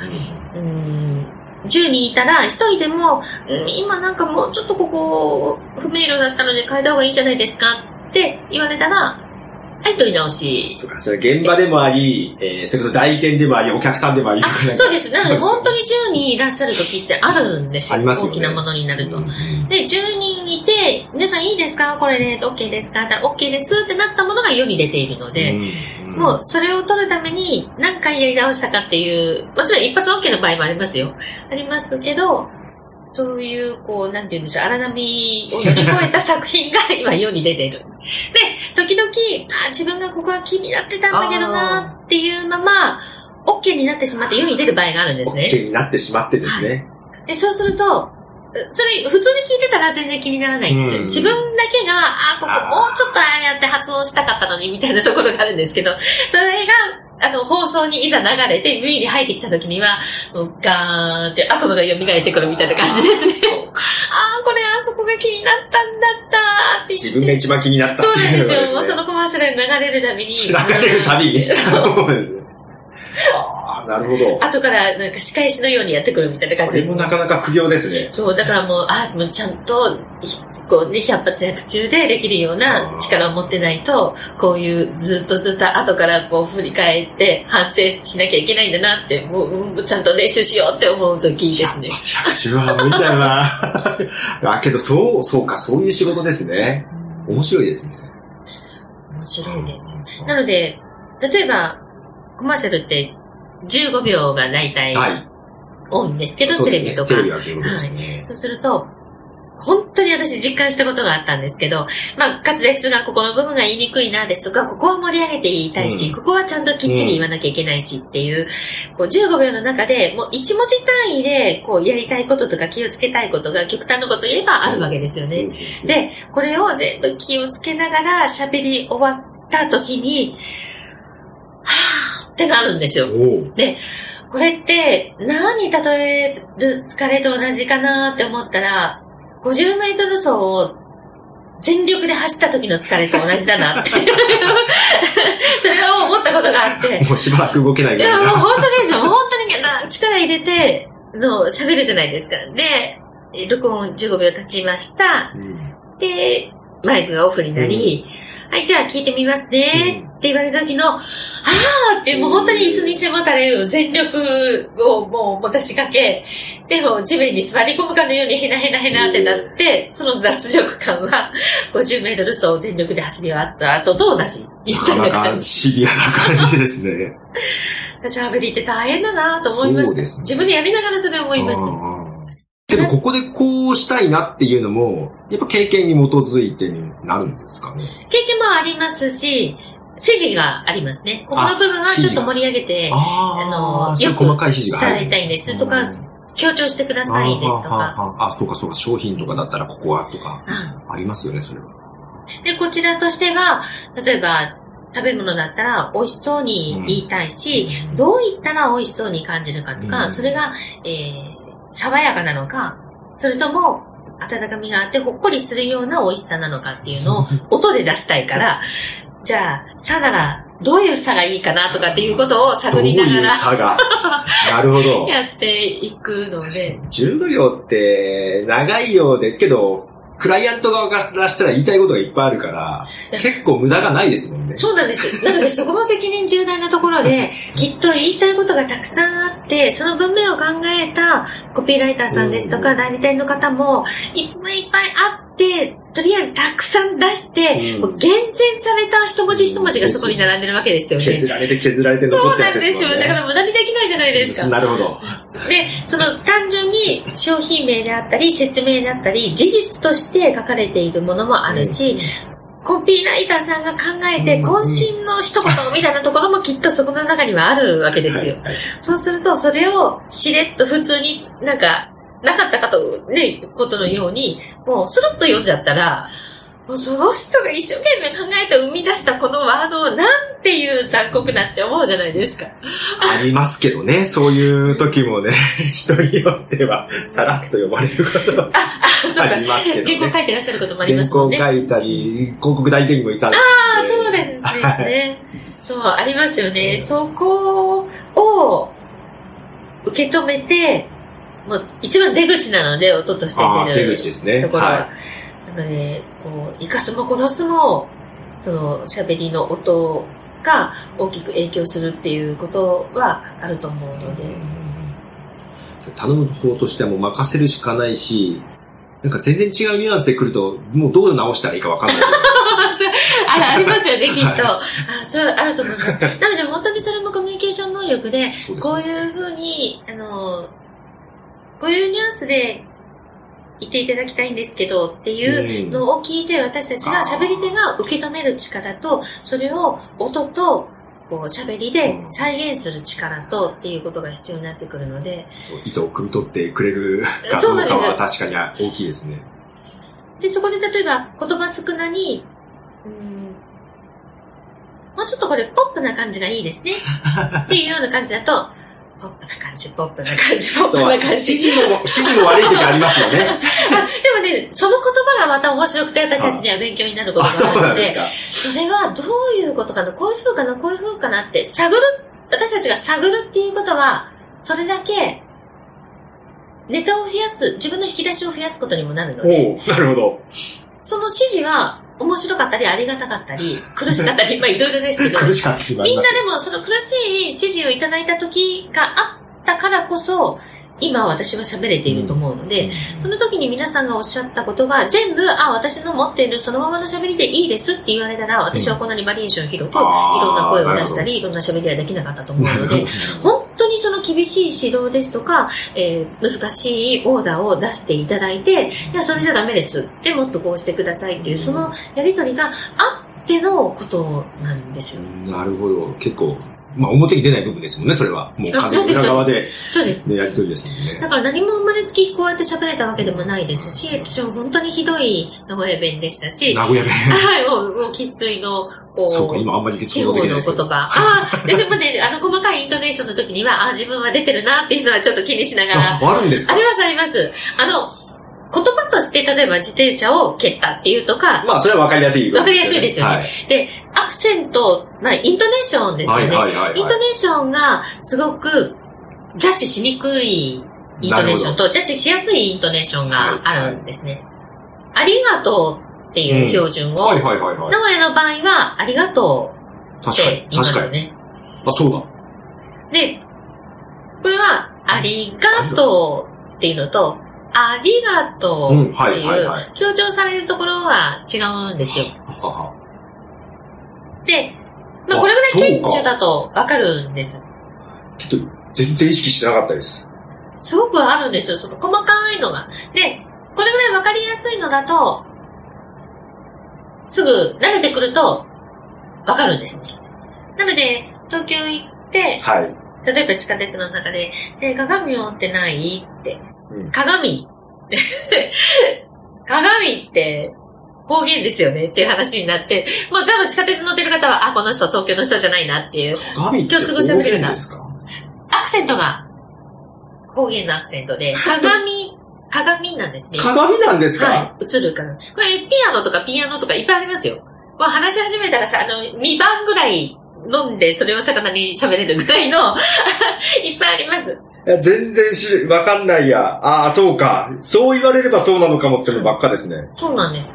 で、たとえ、うん、まあそういう、こう、単語として分かってくるのが、まあ次の段階ですよね。ああ、はいはいではい。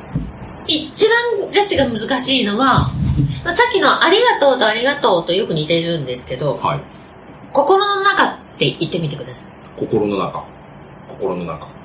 心の中。心の中。これ、名古屋弁風に言うと、心の中になるんです。私、生粋の長屋人じゃないんですよ。うん上手ですよね。上手ですよねどういうかっていうか。両親が山形人だったんですあ、そうですか。なので、名古屋弁のイントネーションほとんど出ないですよそう、で、ね。そそんな、私出ないんです。で、両親が山形で、だから家の中もう、だから名古屋の人じゃない。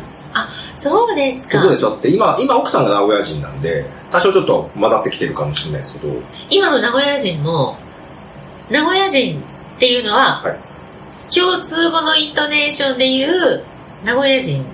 名古屋人。本当の名古屋の人は名古屋人って言うんですよ。おー、名古屋人。あはいー、確かに。聞いたことある。聞いたことある。うん。あけど自分が、そう言われるとどっちで喋ってたか全然わかんなくなっちゃいます。もうこれ普段の会話の中でもすごくあって、結構それ、わ、わかる。まあまあ、もちろんわかりますよね。わかりますこれね、アクセントを練習しようと思ったら、その共通語のね、はい方言が共通語のジャッジをしようと思うと、まあ、ずっとまず正しいのはどういうものかっていうのを、うん、そうですね。そういう辞書があるので、辞書があるんですね。それで調べて、覚えていくんですけど、まあ、単語は分かりやすいんですよ。例えば、はい鏡、はい鏡みたいな話は。はい。で、ああ、単語じゃなくて文章で。そうなんです。文章になると、例えば、確かに。うーんああ。前だったら名古屋なんとか専門学校ってなんかつった時、どこで切るかとか、あ、それもありますね。そういうのもあります、あります。ここは続けて言うのが普通ですかみたいな話とか、ちょっとなんか、よく。わかんなくな固りましたね。有名詞とか地地名もそうですしね。はい。あと、専門学校のがはがでいいのか、がって見だこにしなきゃいけないのとか、とか。え えええ私がっていう助詞で使うときは必ず美談校なんですけど、じゃあ専門学校はどうなのかっていうときに、あの、こう、例えば、そこの言い方もあるんだ。イギリスはイギリスでいいのか、イギリスなのかどっちかとか、そういうこともいっぱいあります。そこに区別があるってことさえ知らないです。あとみんなプロが悩むのは、その、あともう一つ、その美濁音ともう一つ、無声化っていうのがあって、ああ、はい。は、隠し事っていう時に、隠し、くが隠し事に発音しないんです。うん。隠しって、くっていう音を出さなくって、隠しって、息だけの音になるじゃないですか。なるほど。はい。で作業ですとか、家業は、こういうことがあるので、それ、音を出さないよねって。出すとどんくさくなっちゃったりですとか、暑苦しい喋りになったりして、この間のメールマガジンで、マの発音があったじゃないですか。はいさっきコンビニで、あ、海外の人ってマって苦手なのかなって思いました。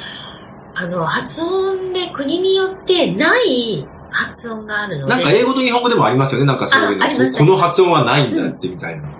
なので、海外の方が国によって、母国語によって、できにくい音っていうのがあります。ありますよね。ど、ど、中国の方は、うん聞いたら、うんが苦手、あうんがー難しいって言われてましたし誰だっ、たかな ?T シャツが言えないとか、何がないの？シャがし、し、がないのかな？シャがなかったんじゃないかなと。あと、こんにちはになりますよね。なので、あ、そう、その、うんリズムを一定に喋るとか、運を一拍として捉えるですとか、はいそういうことが難しい方も多いですね、海外の方。喋りってリズムも大事で。ごめんなさい。ですね。いやいや。いや、なんでさ、その間っていうのを、ここ来るときなんかふと感じて、けど、国だけじゃなくって、日本の間だけでもだいぶ わかんないなって。そうでしょそうなんですよ。一文字一文字発音なんて習ったことないですしね。だからすごく私は面白くって、習う機会ゼロですもんね。まさにゼロですよね。へだからそう、もう本当職人技みたいなものですよね。そういう細かなことをこだわって喋るので、もう本当あの、職人仕事だよ、喋るのってって言ってるんですけど、だ学から生たちに。そうですね。アナウンサーとかナレーター、喋りの仕事する人は大変ですね。そうなんですよ。皆さんね、あの、スロッと喋ってるかのように思われてます思いますよね気をつけてるところは全部気をつけて喋ってますみたいな感じに、こうやってバーって喋ってる時はね、つい忘れてしまうことがありますけど、まあまあそ忘れるのと、わざとね、入れないっていうのもあるとは思うんですけど、えななんかあんまりずっとあれだとまた、ね、なんでしょう。ずっと職業を 喋りとだ、なね、りますし。違いますよね、多分。えー、そうか。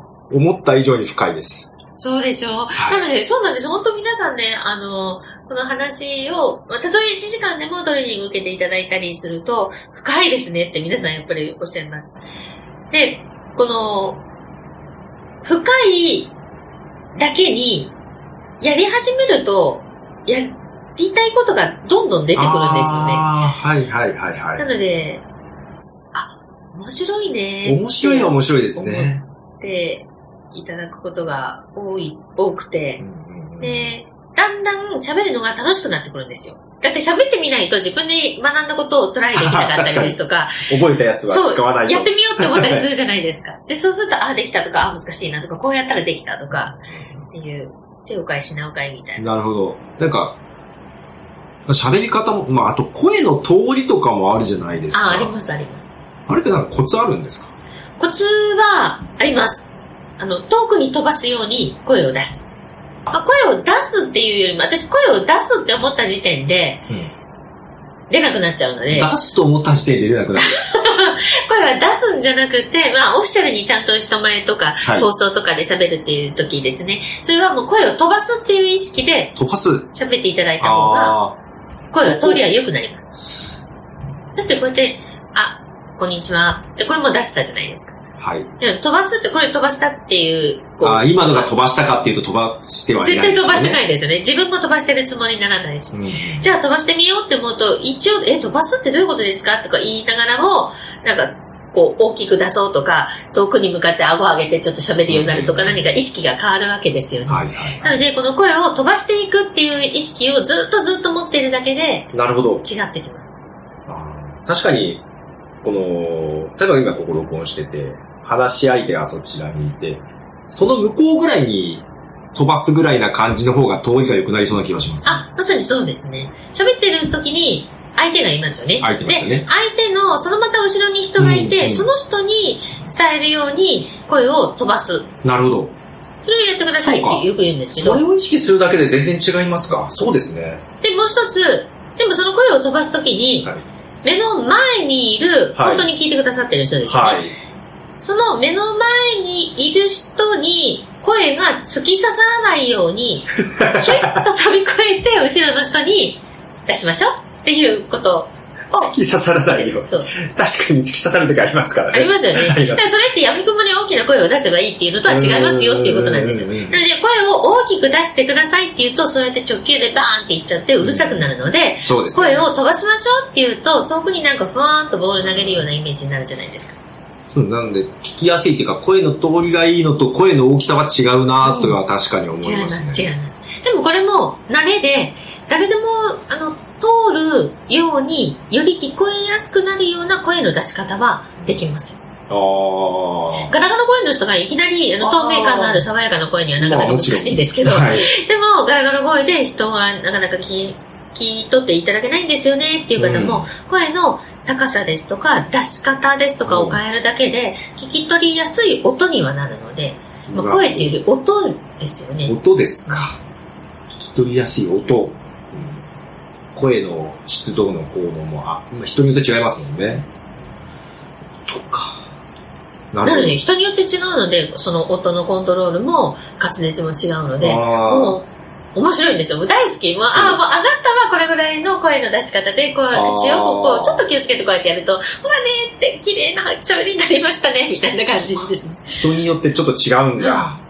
対応の仕方というか。そうなんです。一般的にはありますよ。あの、大きな声出しましょうですとか、うん、笑って喋りましょうとかあるんですけど、じゃあその人の良さをもっと伝えるってなった時には、えーその一通りのことプラスアルファをやっていくと、その方の一番いいところがもっと引き出していける。うん。なるほど。そうじゃないとみんな、こう、上手に喋りましょうって言った、こう、なんか一つの塊の中にみんな収まってしまいますよ。ああ、それはそれで面白くないですもんね。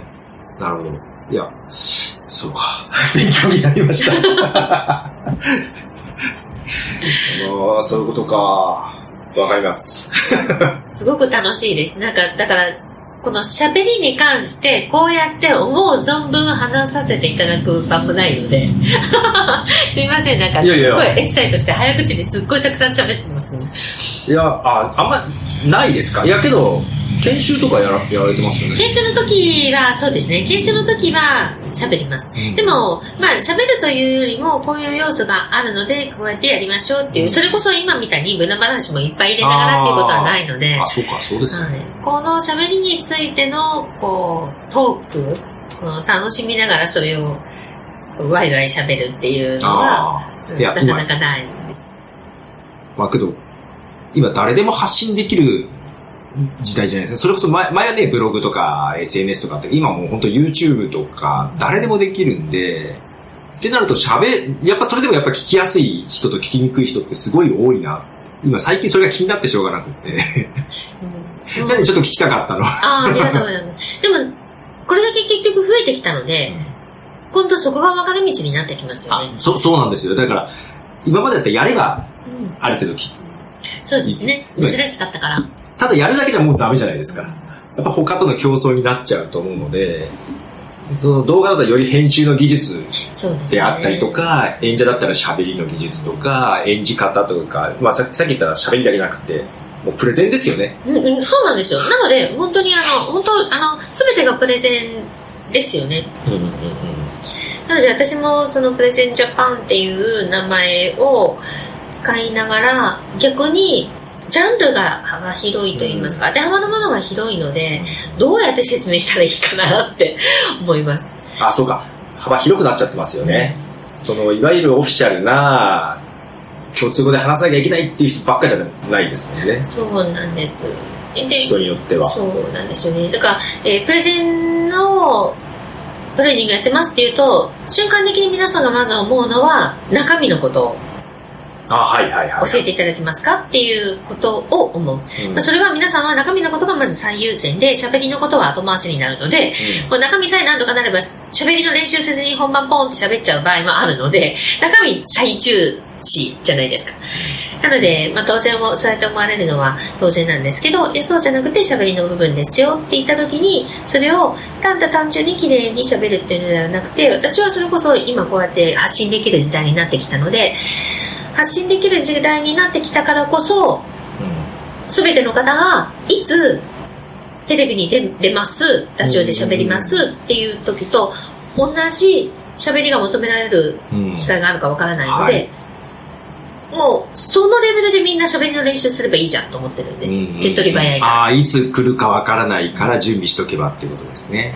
で、その喋りをやっておけば、別に自分で配信するときにそれをやれば、何もやらずに自分で配信している人とは明らかに差がついているはずなので、これだけ皆さんが動画や音声を使って発信しようとしてきたのであれば、うん。それを一人でも多くの方に見ていただきたいと思うのであれば、他の人よりも何をプラスアルファで力をつけていくとか、発信していくかって言ったら、プラスアルファ。中身の場合もありますけど、中身にたどり着くまでに前、まだね、30秒、1分喋りますよね。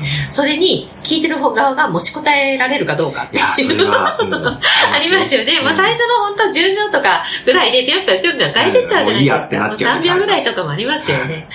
っていう中で、いやいや、中身優先はそれはわかるけど、でも中身優先よりその3秒でじゃあ中身ジャッジできるかって言ったら、人は何で判断するのって、最初のね、何で判断するのかはありますよね。それは中身じゃないですもんね。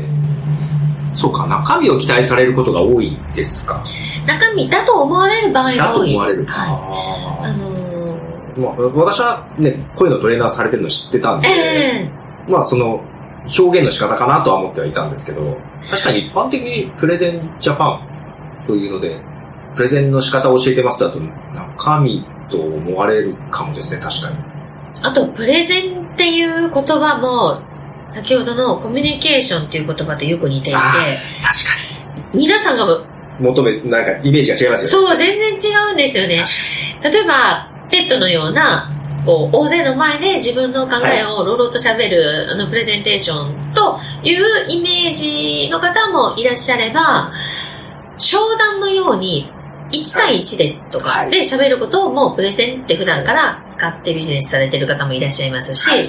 会社の企画を重役の前で何人かで、はい、20人か10人かの前でプレゼンテーションすることをプレゼンって言われる方もいらっしゃいますし、で、えーちょっと視野の広い方ですと、もう自己紹介から何から全てがプレゼンだよねって言われる方もいらっしゃいます。私はそちらの意見とと、同じで、いやもう全てですよって。うん。で、やることは、私はもう最終的に、最終的にと言いますか、私がトレーニングして差し上げたいことはもう一つで、それはどこにでも通用すること。うんうんうん自分の喋りと音と滑舌とかを全部自分の思った通りにコントロールをする力をつければ、ここのプレゼンテーションでは相手にはこうやって感じていただきたいから、こういう喋りでいこう。で、ここは今1対1だから、200人、300人、3000人、5000人の前で喋る喋り方よりは、それをスケールを小さくして、相手の心に直接届けるように、そうか、シチュエーションによっても違うんですね。あ全然違いますね。なるほど。なので、えー自分の喋りをコントロールできる力を身につけていただくっていうのが私の一番目指すところですコ。ントロールする力ですね。え、それは、いや、今聞くと本当に中身じゃない、うんどこでも通用するっていう意味だから、全然中身じゃないなと思う。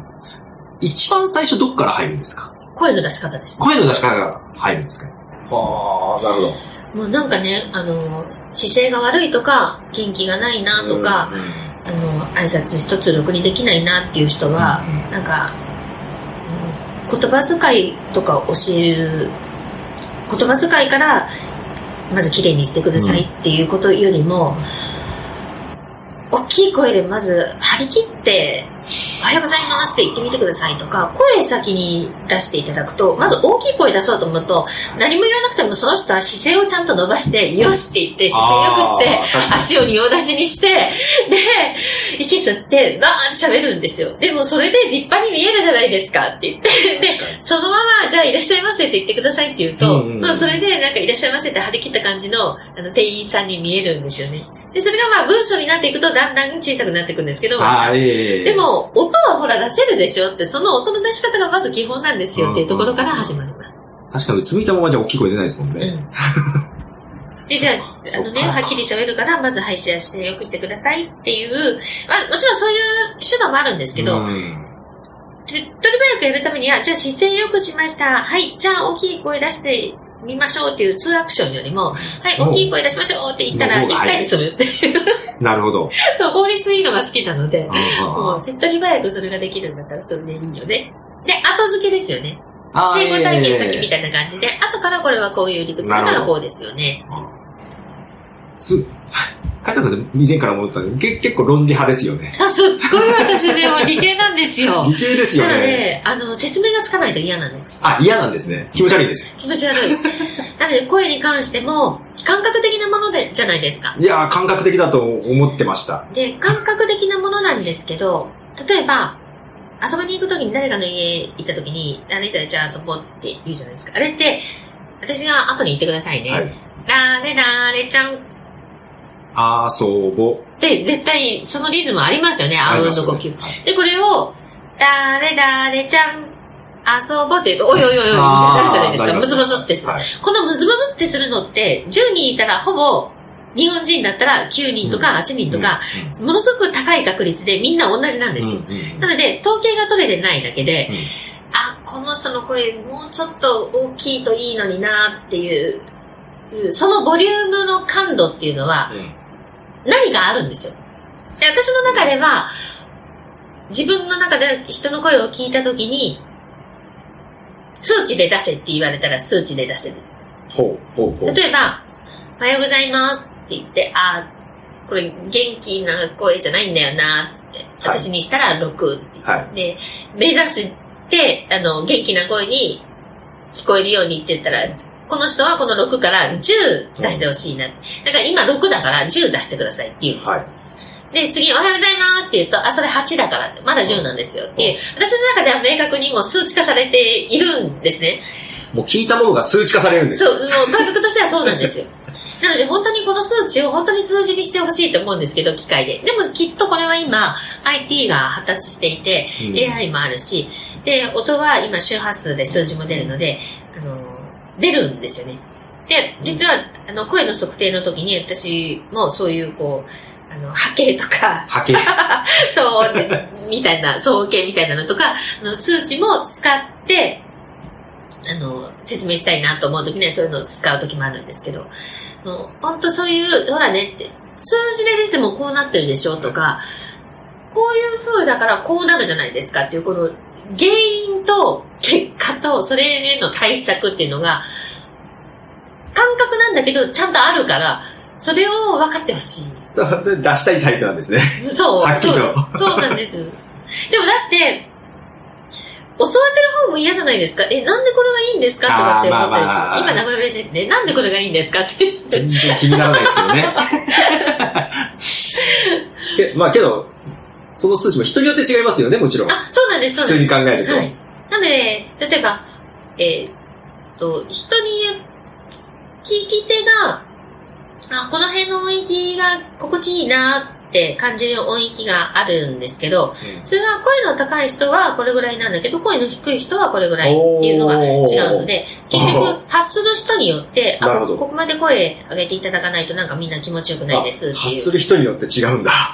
違います。あの声がね、太かったりですとか細かったりとか、もともと高かったりとかするので、いやさっき波形の話出たんですけど、その音量が小さいって言われてるのは波形で一応、ま、お音ここいる、これ以上やったら割れちゃうよってとこまであります。同じ音量でも違って聞こえる時あるんですよね。あ、ありますね。あの、よくマイク乗りがいいとかそういうのあーそうですそうです通りですよね。はい。まあ、あと、小さい音と大きい音の差が小さい方がいいとか、なんか、小さい音と大きい音この、の差、この一つの録音で、はい小さい部分と大きい部分の差が大きい、はい、あのね全体として聞こえにくいとか、はい、はい。あの、聞く側の耳がついていかないんですよね。そういうことですね。はいはいはいはい。なので、なんで、ある程度一定の方が聞きやすい。ある程度の幅に収まってた方がってことですね。あ収まるはい。あの、聞く方が忙しくて、え、そっから、え、いきなりその音出てくるみたいな感じのことが、ああの、無意識に感じ取っていて、それが聞きにくいっていう判断になってるなっていう感じがします。ー確かに確かに。なので私たちも録音するときに、あのー音の強弱を意識しますね。どうしてもなんかわーって騒ぎたいときはものすごく大きい声で強い音になってしまうので、それは、まあ、マイクコントロールって言って、マイクからちょっと離れたり、芯を外して横向いて喋るですとか、っていうこともありますし、小さな声で喋るんだけど、その分聞き取りやすいような発音で喋るとあか、かちょっとちょっとそういうことはやったりしますよね。マイクコントロール、マイクコントロールも大事ですよね、ね。大事です。もう皆さん本当にマイク、マイク意識してないですね。うん私も普段収録してる時、意外とこれ意識してて、離れたり近づいたりするんですけど、いや大、大事ですね。あの、近いところで撮っていたりすると、余計にすぐ外れるってわかるじゃないですか。うんはいなんか音が遠のいていくみたいな感じとか、はいありますよね。マイクコントロールも深そうだなと思いながら。もういっぱいありますよ、面白いぐらいに。ですよね。そこもな知りたいんだけど、まあ、あんまり長く引っ張ってもうんいい。はい、ということで、ちょっと脱線しながらいろいろ聞いてますが、一応印象的なのは、この、発声、まあ、声、聞きやすい声の出し方、ただ大きく喋るんじゃなくって、こただ大きく声を出すんではなくって、声を飛ばすっていうのを意識。だから、えっ、と、マイクがあるとするじゃない？ですか、この目の前、今目の前にマイクがあるんだけど、マイクの向こう側に声が届くように、声を飛ばす意識で喋ると聞きやすくなると。で、あとはもうなんか、そうだよね、声の高さとかさ、えー、出し方とかは、こう、喋りながら、もう録音したやつを聞いて、あ、こういう風に話すと聞きやすいんだっていうのを自分で確認しながらやると本当はいいんだろうなとは思いましたね。うん。あの、面白かったです。あの、なんだろうな。腹式呼吸とかさ、なんか、えー、大きい声でとか、なんか、あん、あんまりなんか抽象的っていうよりもなんか抽象的は抽象的なんだけど、声を飛ばすっていう表現は初めて聞いたんで面白いなと思ってですね、はい、ちょっとためになるなと思いながら聞いていました。で、最後に、えっ、と、梶田さんのもう一つの顔 バタートースト評論家としての顔がありまして、えー、バタートーストナイトっていうのをね、イベントを前やってたんですよ。前はリアルでやってまして、今は結構オンラインでやってたりもするんですけど、一度参加させていただいて、まあバタートーストを食べるんですけども、まあパンもいろんなパンがあったり、バターもいろんな種類で、どの、どういう種類だとどう違うかとかね。あと、焼き方とか そういうとこで、えっ、と、時間としてはどれぐらいだったんだろう ?2 時間とかだったかなもうずっと喋ってるんですよ。すごく面白くって、ちょっとその辺のこともちょっと聞きながら、ご自身の今までの声のお仕事の時の経験のこぼれ話なんかも聞いております。では最後となりますが、どうぞ。最後にちょこっとあの、はい。トレーナー以外の、びっくりした。すみません、急に喋りました。はい。相手してくる。バタートーストの専門家じゃないですか。はい。専門家になっちゃいましたね。割合としてはど、どんな感じなんですか？割合は、いやいや、割合はでも喋りですよ。ですよね。喋りですけど、そのバタートーストは、取り上げない、取り上げていただくときが、あの、派手に取り上げていただくことが多いので。ななんで目立っちゃいますよねうんもうそうです、そうです。本当にそうです、そうです。けどずっと定期的にやられてますよね。あ、はい。イベントは定期的にやってますね。あの、地道に、普及活動していこうと思って。あのね、バタートーストも、あのー地味なんですよね。ナレーションも地味で、ちょうど私はこう自分に合ってるなと思うんですけど、ナレーションは、名前もほとんど出ないので、ああ、えええええええ興味ある人が関心を示したり、耳をそば立てて誰の声かなって聞いてくださるだけですよね。でも、知らない間に耳に入っていて、、あ、そういえばそれよく聞いてますって言っていただいたらすごく嬉しい。で、バタートーストも地味で、全然注目浴びないんですけど、特に名古屋の場合は朝、もう当たり前のようにバタートーストを食べてますよね。うんで、全然自分でこだわっていたり、関心があると思ってないんですけど、でも、実はこういう厚みで、こうバターたっぷりの方が好きっていうこだわりがあったり、好きな人はものすごく関心を持って、えー美味しいバタートーストを食べようとしている。同じなんですよ。一回参加させていただいて、まあいろんな種類があるなっていうのは思ったんですけど、それよりも、カンチャさんが言い足りない感じが 面白かったです。ももっと言いたいんだけどみたいな感じがすごい伝わって面白かったです。いや、そうなんですよ。本当に奥が深いというか、あのー喫茶店で出てくるバタートーストもありますし、普通の食パンを買ってきてうん。家で作る場合もありますし、もうその時々によって見る観点とか、こう、なんかこだわりどころとかが違うので、本当に今の声の話じゃないですけど、声も滑舌と音のコントロールとアクセントとイントネーションと、あと表現力と身振り手振りのっていうのがいっぱいあるように、バタートーストもパンとバターとか塗るものと焼く人の腕と厚みと切り方ととかでこう、焼く調理器具ととかって、で、一個一個にこだわり始めると、なるほど時。間が足らなくなる。まあ、どっちも同じですね。そうか、こっちも同じなんだ。そう。で、どっちも理屈があるんですよ、ちゃんと。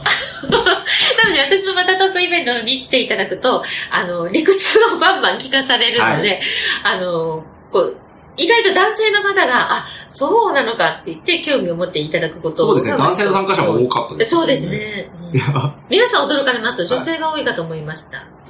いや、バタートーストにこんなに語れることがあるんだって驚きがありました いや。、本当ですよ。なので、こうやって、例えば最初、あの、ちょっと取材させていただきたいんですけど、っていう時にも、まあ、あの、最初5分ぐらいの番組なんですけどね、賞味3分ぐらいですって言って、で、まあ、後から笑い話で向こうの方がおっしゃってくださるんですけど、最初そんなバタートーストで3分持つのかよと思ってたって言って言われるんです。で、もう、全然、いや、もう、こっちとしては全然足らないですけど、まあ、ね、でも、あの、一番要素と、ここぞっていうポイントは、もちろん、あの、3分以内でってできるんですけど、で、そのうちに、まあって、どういうことをやってらっしゃるんですかって、電話で、こう、インタビュー、まずリサーチの段階であーリサ、ーチで、はいあ。の、こんなことやってますって、もうその取材の電話自体でもう1時間とか軽く過ぎるわけですよ。で、そうすると今度、向 こうの方が、すいません、あの、放送が3分しかないので、すいませんね。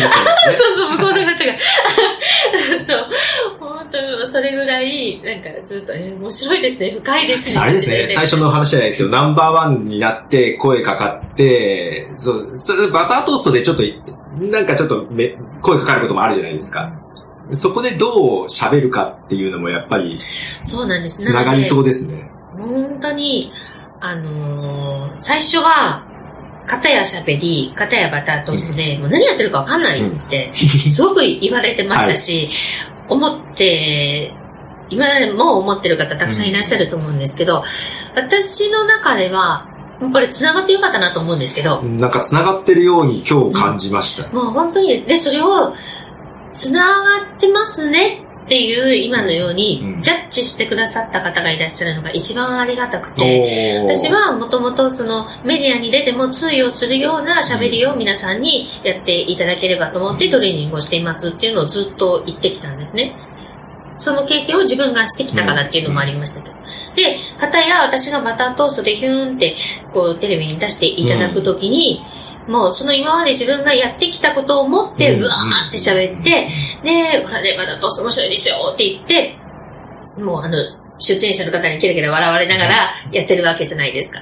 で、これを皆さんにもやっていただきたいんですって言えるようになったり、はいはいで、これはい。は私の喋りのスタイルですとかがいいかどうかっていう評価は人によって違いますし、その方が求めているものと路線が違うかもしれないんですけど、でも、要はこういうことです。うん。たとえ、ここでバタートーストを喋る人が暗くて美味しくなさそうな喋りをしていたら、私はいろんなところに呼んでいただけなかったかもしれないし、もっと他の人、お料理の先生が、えー美味しそうに作ったものを採用されてたかもしれないですけど、まあ私はこの地味なバタートーストをこんだけ面白おかしうん。くバタートーストを可愛がってあげてますっていうことを伝えて、えー食べてみようって思っていただくのが目的なので、もう実践されてますもんね、ここで。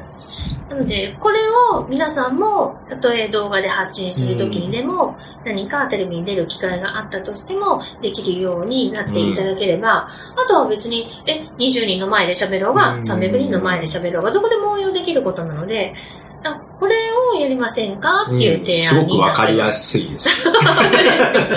あ、もうそれは嬉しいです。とって、ナレータ。ーをやっていて本当に良かったなって、喋りの仕事いろいろやらせていただきましたけど、ナレーターをやっていたから、すごく良かったなと思うことはいっぱいあって、ナレーションって一番最初コマーシャルが多いんですよ。あええでコマーシャルってやっぱり15秒だから、うんいっぱいポンポンポンポン変わっていくじゃないですか。はい。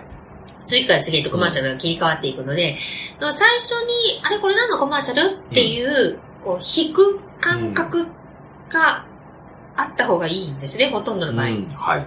まあ、ない場合もありますけど。うんなので、最初に、このコマーシャルが始まりましたっていう時に、前のコマーシャルの延長じゃないよっていうのが分かるって大事じゃないですか。ああ、大事ですね。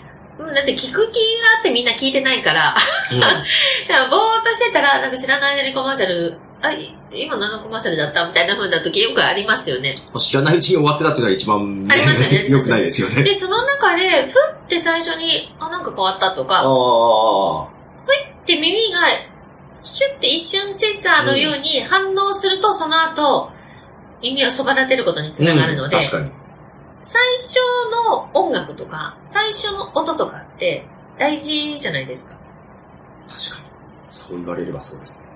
なので、それをすごくコマーシャルで意識することが多かったんですね。まあもちろん静かに入るコマーシャルもありますけど、でもけ、どそれも狙ってですもんね。あ、そうです、そうです。なので全部戦略があるので、うんその、ゆっくり入るとき以外は、どうやって入るうん。それがすごく大事かまあそれをいろんな仕事で、いろんなパターンを見てきてるんですもんね。そうですね、そうですね。面白かったです。本当に、あの、例えば、一番、あ、表現ってすごく大事なんだなって思わせてもらえたのが、早く早くっていうはい。フレーズがあって、は先着順なので早く早くおっていうフレーズだったんです。で、もっと早そうに言ってくださいっていう、もっとみんなが急がなきゃって思うように言ってくださいとかっていうことを言われて、はいあ、なるほどなと思いました。なるほど。ただ、ただ読むんじゃなくて。そうそうそうです、そうです。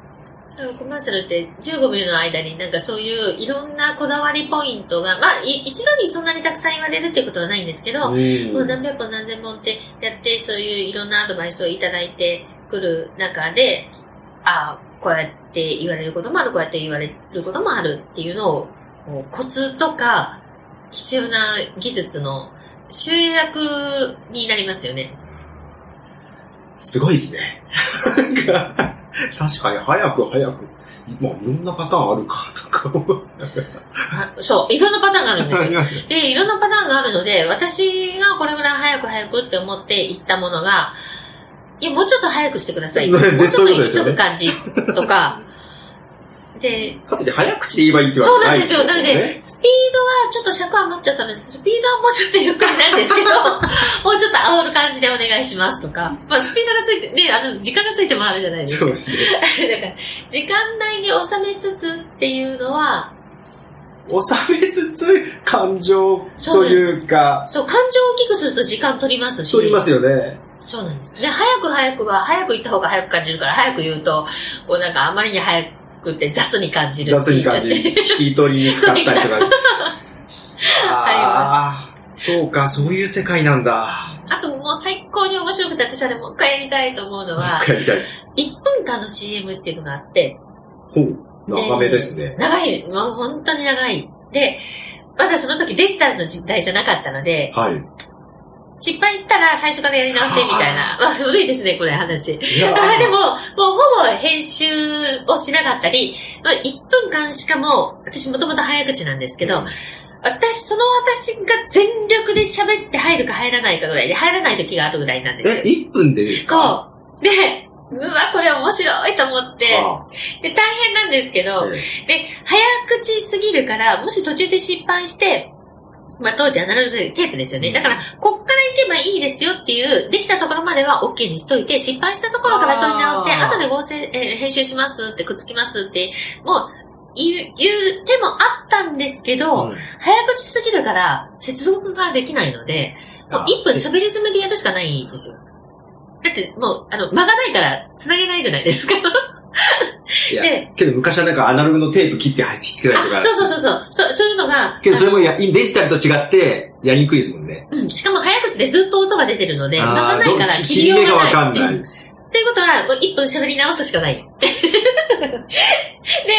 もう本当に笑っちゃうほど早くって、へで、あー喋りましたって言って、で、オッケーってなったんですよ。まあ、割と、あの、喋りやすいのもありましたし、うん私も乗ってたので、うんあの、結構もう、あの、一発 OK ぐらいの勢いで行ったんですけど、はいそしたらディレクターさんが面白がってしまって、最後に、で 入りますか？って。要はさ、喋り終わった後って、まだ、はい、はい、OK ですって言ったら私が、って言うわけですよ。まあ、マイクのオフになってから。で、そのふーを入れたいですって言われて。オフになる前にですそうね。で、ふーって、1秒か、1秒、コンマ2秒ぐらい来られるんですよ。で、え、そこさえもそう、厳しいぐそう、らいな。私たちコンマ何秒をコントロールするので、コンマ5秒待ってますとか、コンマ5秒巻いてくださいとかなんですよ。えーあの0.5秒ってことですね。はい。なので、1秒満たない。そう。で、その1分、まるっと、本当にもう59秒、こう、99ぐらいまでの勢いで喋ったものを、なんと1分半、もっと早く喋れたと？みたいな感じですよね。その風の部分開けなくちゃいけないから、1分ギリギリで喋ったものを、そう、58.5秒で上げなきゃいけなくなってくるわけですよ。もうこれ、もうなんか50メートル走全力よりも100メートル走全力のもっとひどいのみたいな感じですよ。すごいですね。で、なんかもう、それ面白いです。それが面白いんです。コマーシャルとして最後に風が入るっていうのは、絶対これ最後に風って聞いてる人も思うから、あー、なるほど。一緒の気持ちを味わっていただけると思うんですね、その風が。聞いてる方も息止まってそうそううそうそうそう。で、やった瞬、もう、もうやり終わって、無事に放送になって。で、次に、そこの放送局に、こんにちはって収録に行ったら、あ、風の子だよね。そうなったんだ。そう。まあ、それだけ印象的だったんでえ、すよね。そうです、そうです。へーコマーシャル、本当に今でもやってみたいと思うぐらい、印象に残る面白いコマーシャル。もう今、デジタルの時代になっちゃったから、ほとんど、ね。もっと簡単になっちゃいましたそうよね。ね、本当そうですよね。にここだけ、ここだけ差し替えが全然できますもんね。けど昔の方が面白いな、サビじゃん。面白かったです。もうだって BGM も全部同時にドンだし、相手の人も、こう、後で別々で喋っといて合成しますからとかないので、うんもう全部一緒にせーのドンみたいな感じで。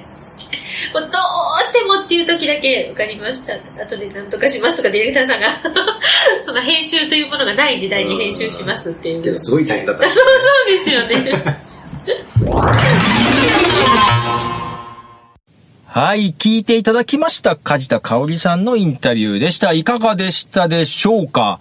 えっ、と、やっぱり聞いていて、えーこう、聞きやすい音声とかは、結構喋り方とか、まあ、本当はもうちょっと突っ込んで聞きたいマイクテクニックとか、その辺でも全然聞きやすい番組ができるんじゃないかなっていう気はしています。まあ、だから、ボイストレーニングとか、本当はやるといいのかもなっていうのはですね、思いましたね。まあ、特別仕事にするわけじゃないんで、まあ、習わなくても、結構意識することで、まあ、変わらないものだと、まあ、生まれつきあんま得意じゃないからなって思ってる人が、やっぱり多いみたいですけども、まあ、変わると思います。私自身が変わったんで。もう本当に最初の頃はもう本当ね、聞き取りにくい自分でもボソボソと喋ってた感じがあったんですけども、やっぱね、ちょっと変わりますよ。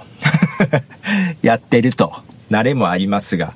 えー、なので皆さんもあの、ね、機材を揃えるのも結構でございますが、この喋り方、声の飛ばし方とかですね。まあ、滑舌もまあそうなんだけど、それよりもやっぱりこう伝えるっていうね、気持ちもですね、大事かなと思いますので、参考にしていただけたらなというふうに思います。ここでもう一曲曲を流したいと思います。えーアメリカのアーティスト、カーター・ベイルで、 Tigers on Trains。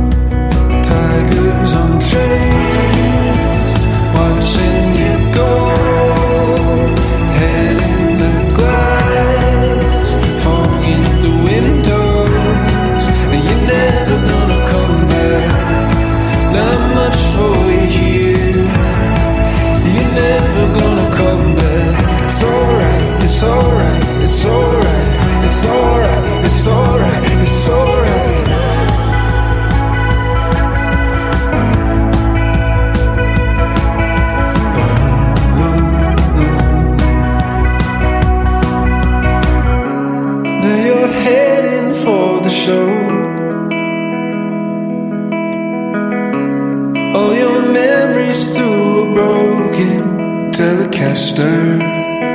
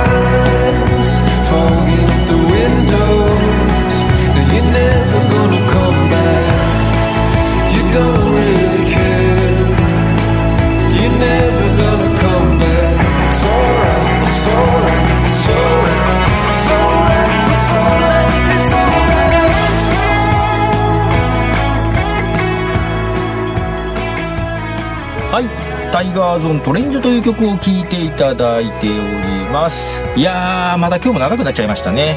はい。けど、面白い。梶田さんね、喋るのも面白いので、えー、T ブレイクポッドキャストにも出てくれないかななんて思ったりもちょっとしておりますが、多分話すのは好きだと。いや、前にね、昔ね、ポッドキャスト興味があるんだよねっていう話はね、一度してるんですよ。うん。で、まあ簡単ですよって話はしてたんですけど、結局、やってないのかな？やってないと思います。うん。イベントとか忙しいしね。なので、こっちがお膳立てしてやったら、やってくれるんじゃないかなとも思いながらですね、あの、皆さんのご意見もいただきたいと思いますですね。はい。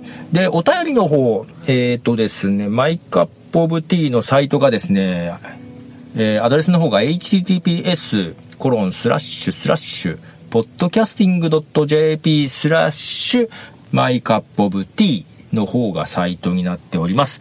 えーサイトの方にはメールフォームがありますし、音声コメントを残せるものもあります。まあ、その他、ツイッターの方のハッシュタグ、ポトフさん、ポトフカタカナさん、ひらがなでいただいても結構です。というか、ください。喜びます。ということで、はい、あと、今日が8月、今がですね、16日なんですけども、もうだから、あと来月1ヶ月ちょいで、はい、24時間配信と、本国インターナショナルポッドキャストでのデビューが、決まっておりますので、えー、なんか楽しみながら、やりたいな、本当に。楽しくやりたいなと思います。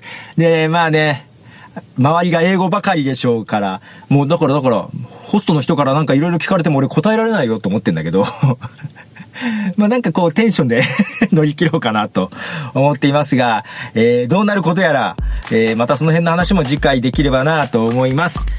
では、えーマイカップオブティーエピソード8、この辺で終わりたいと思います。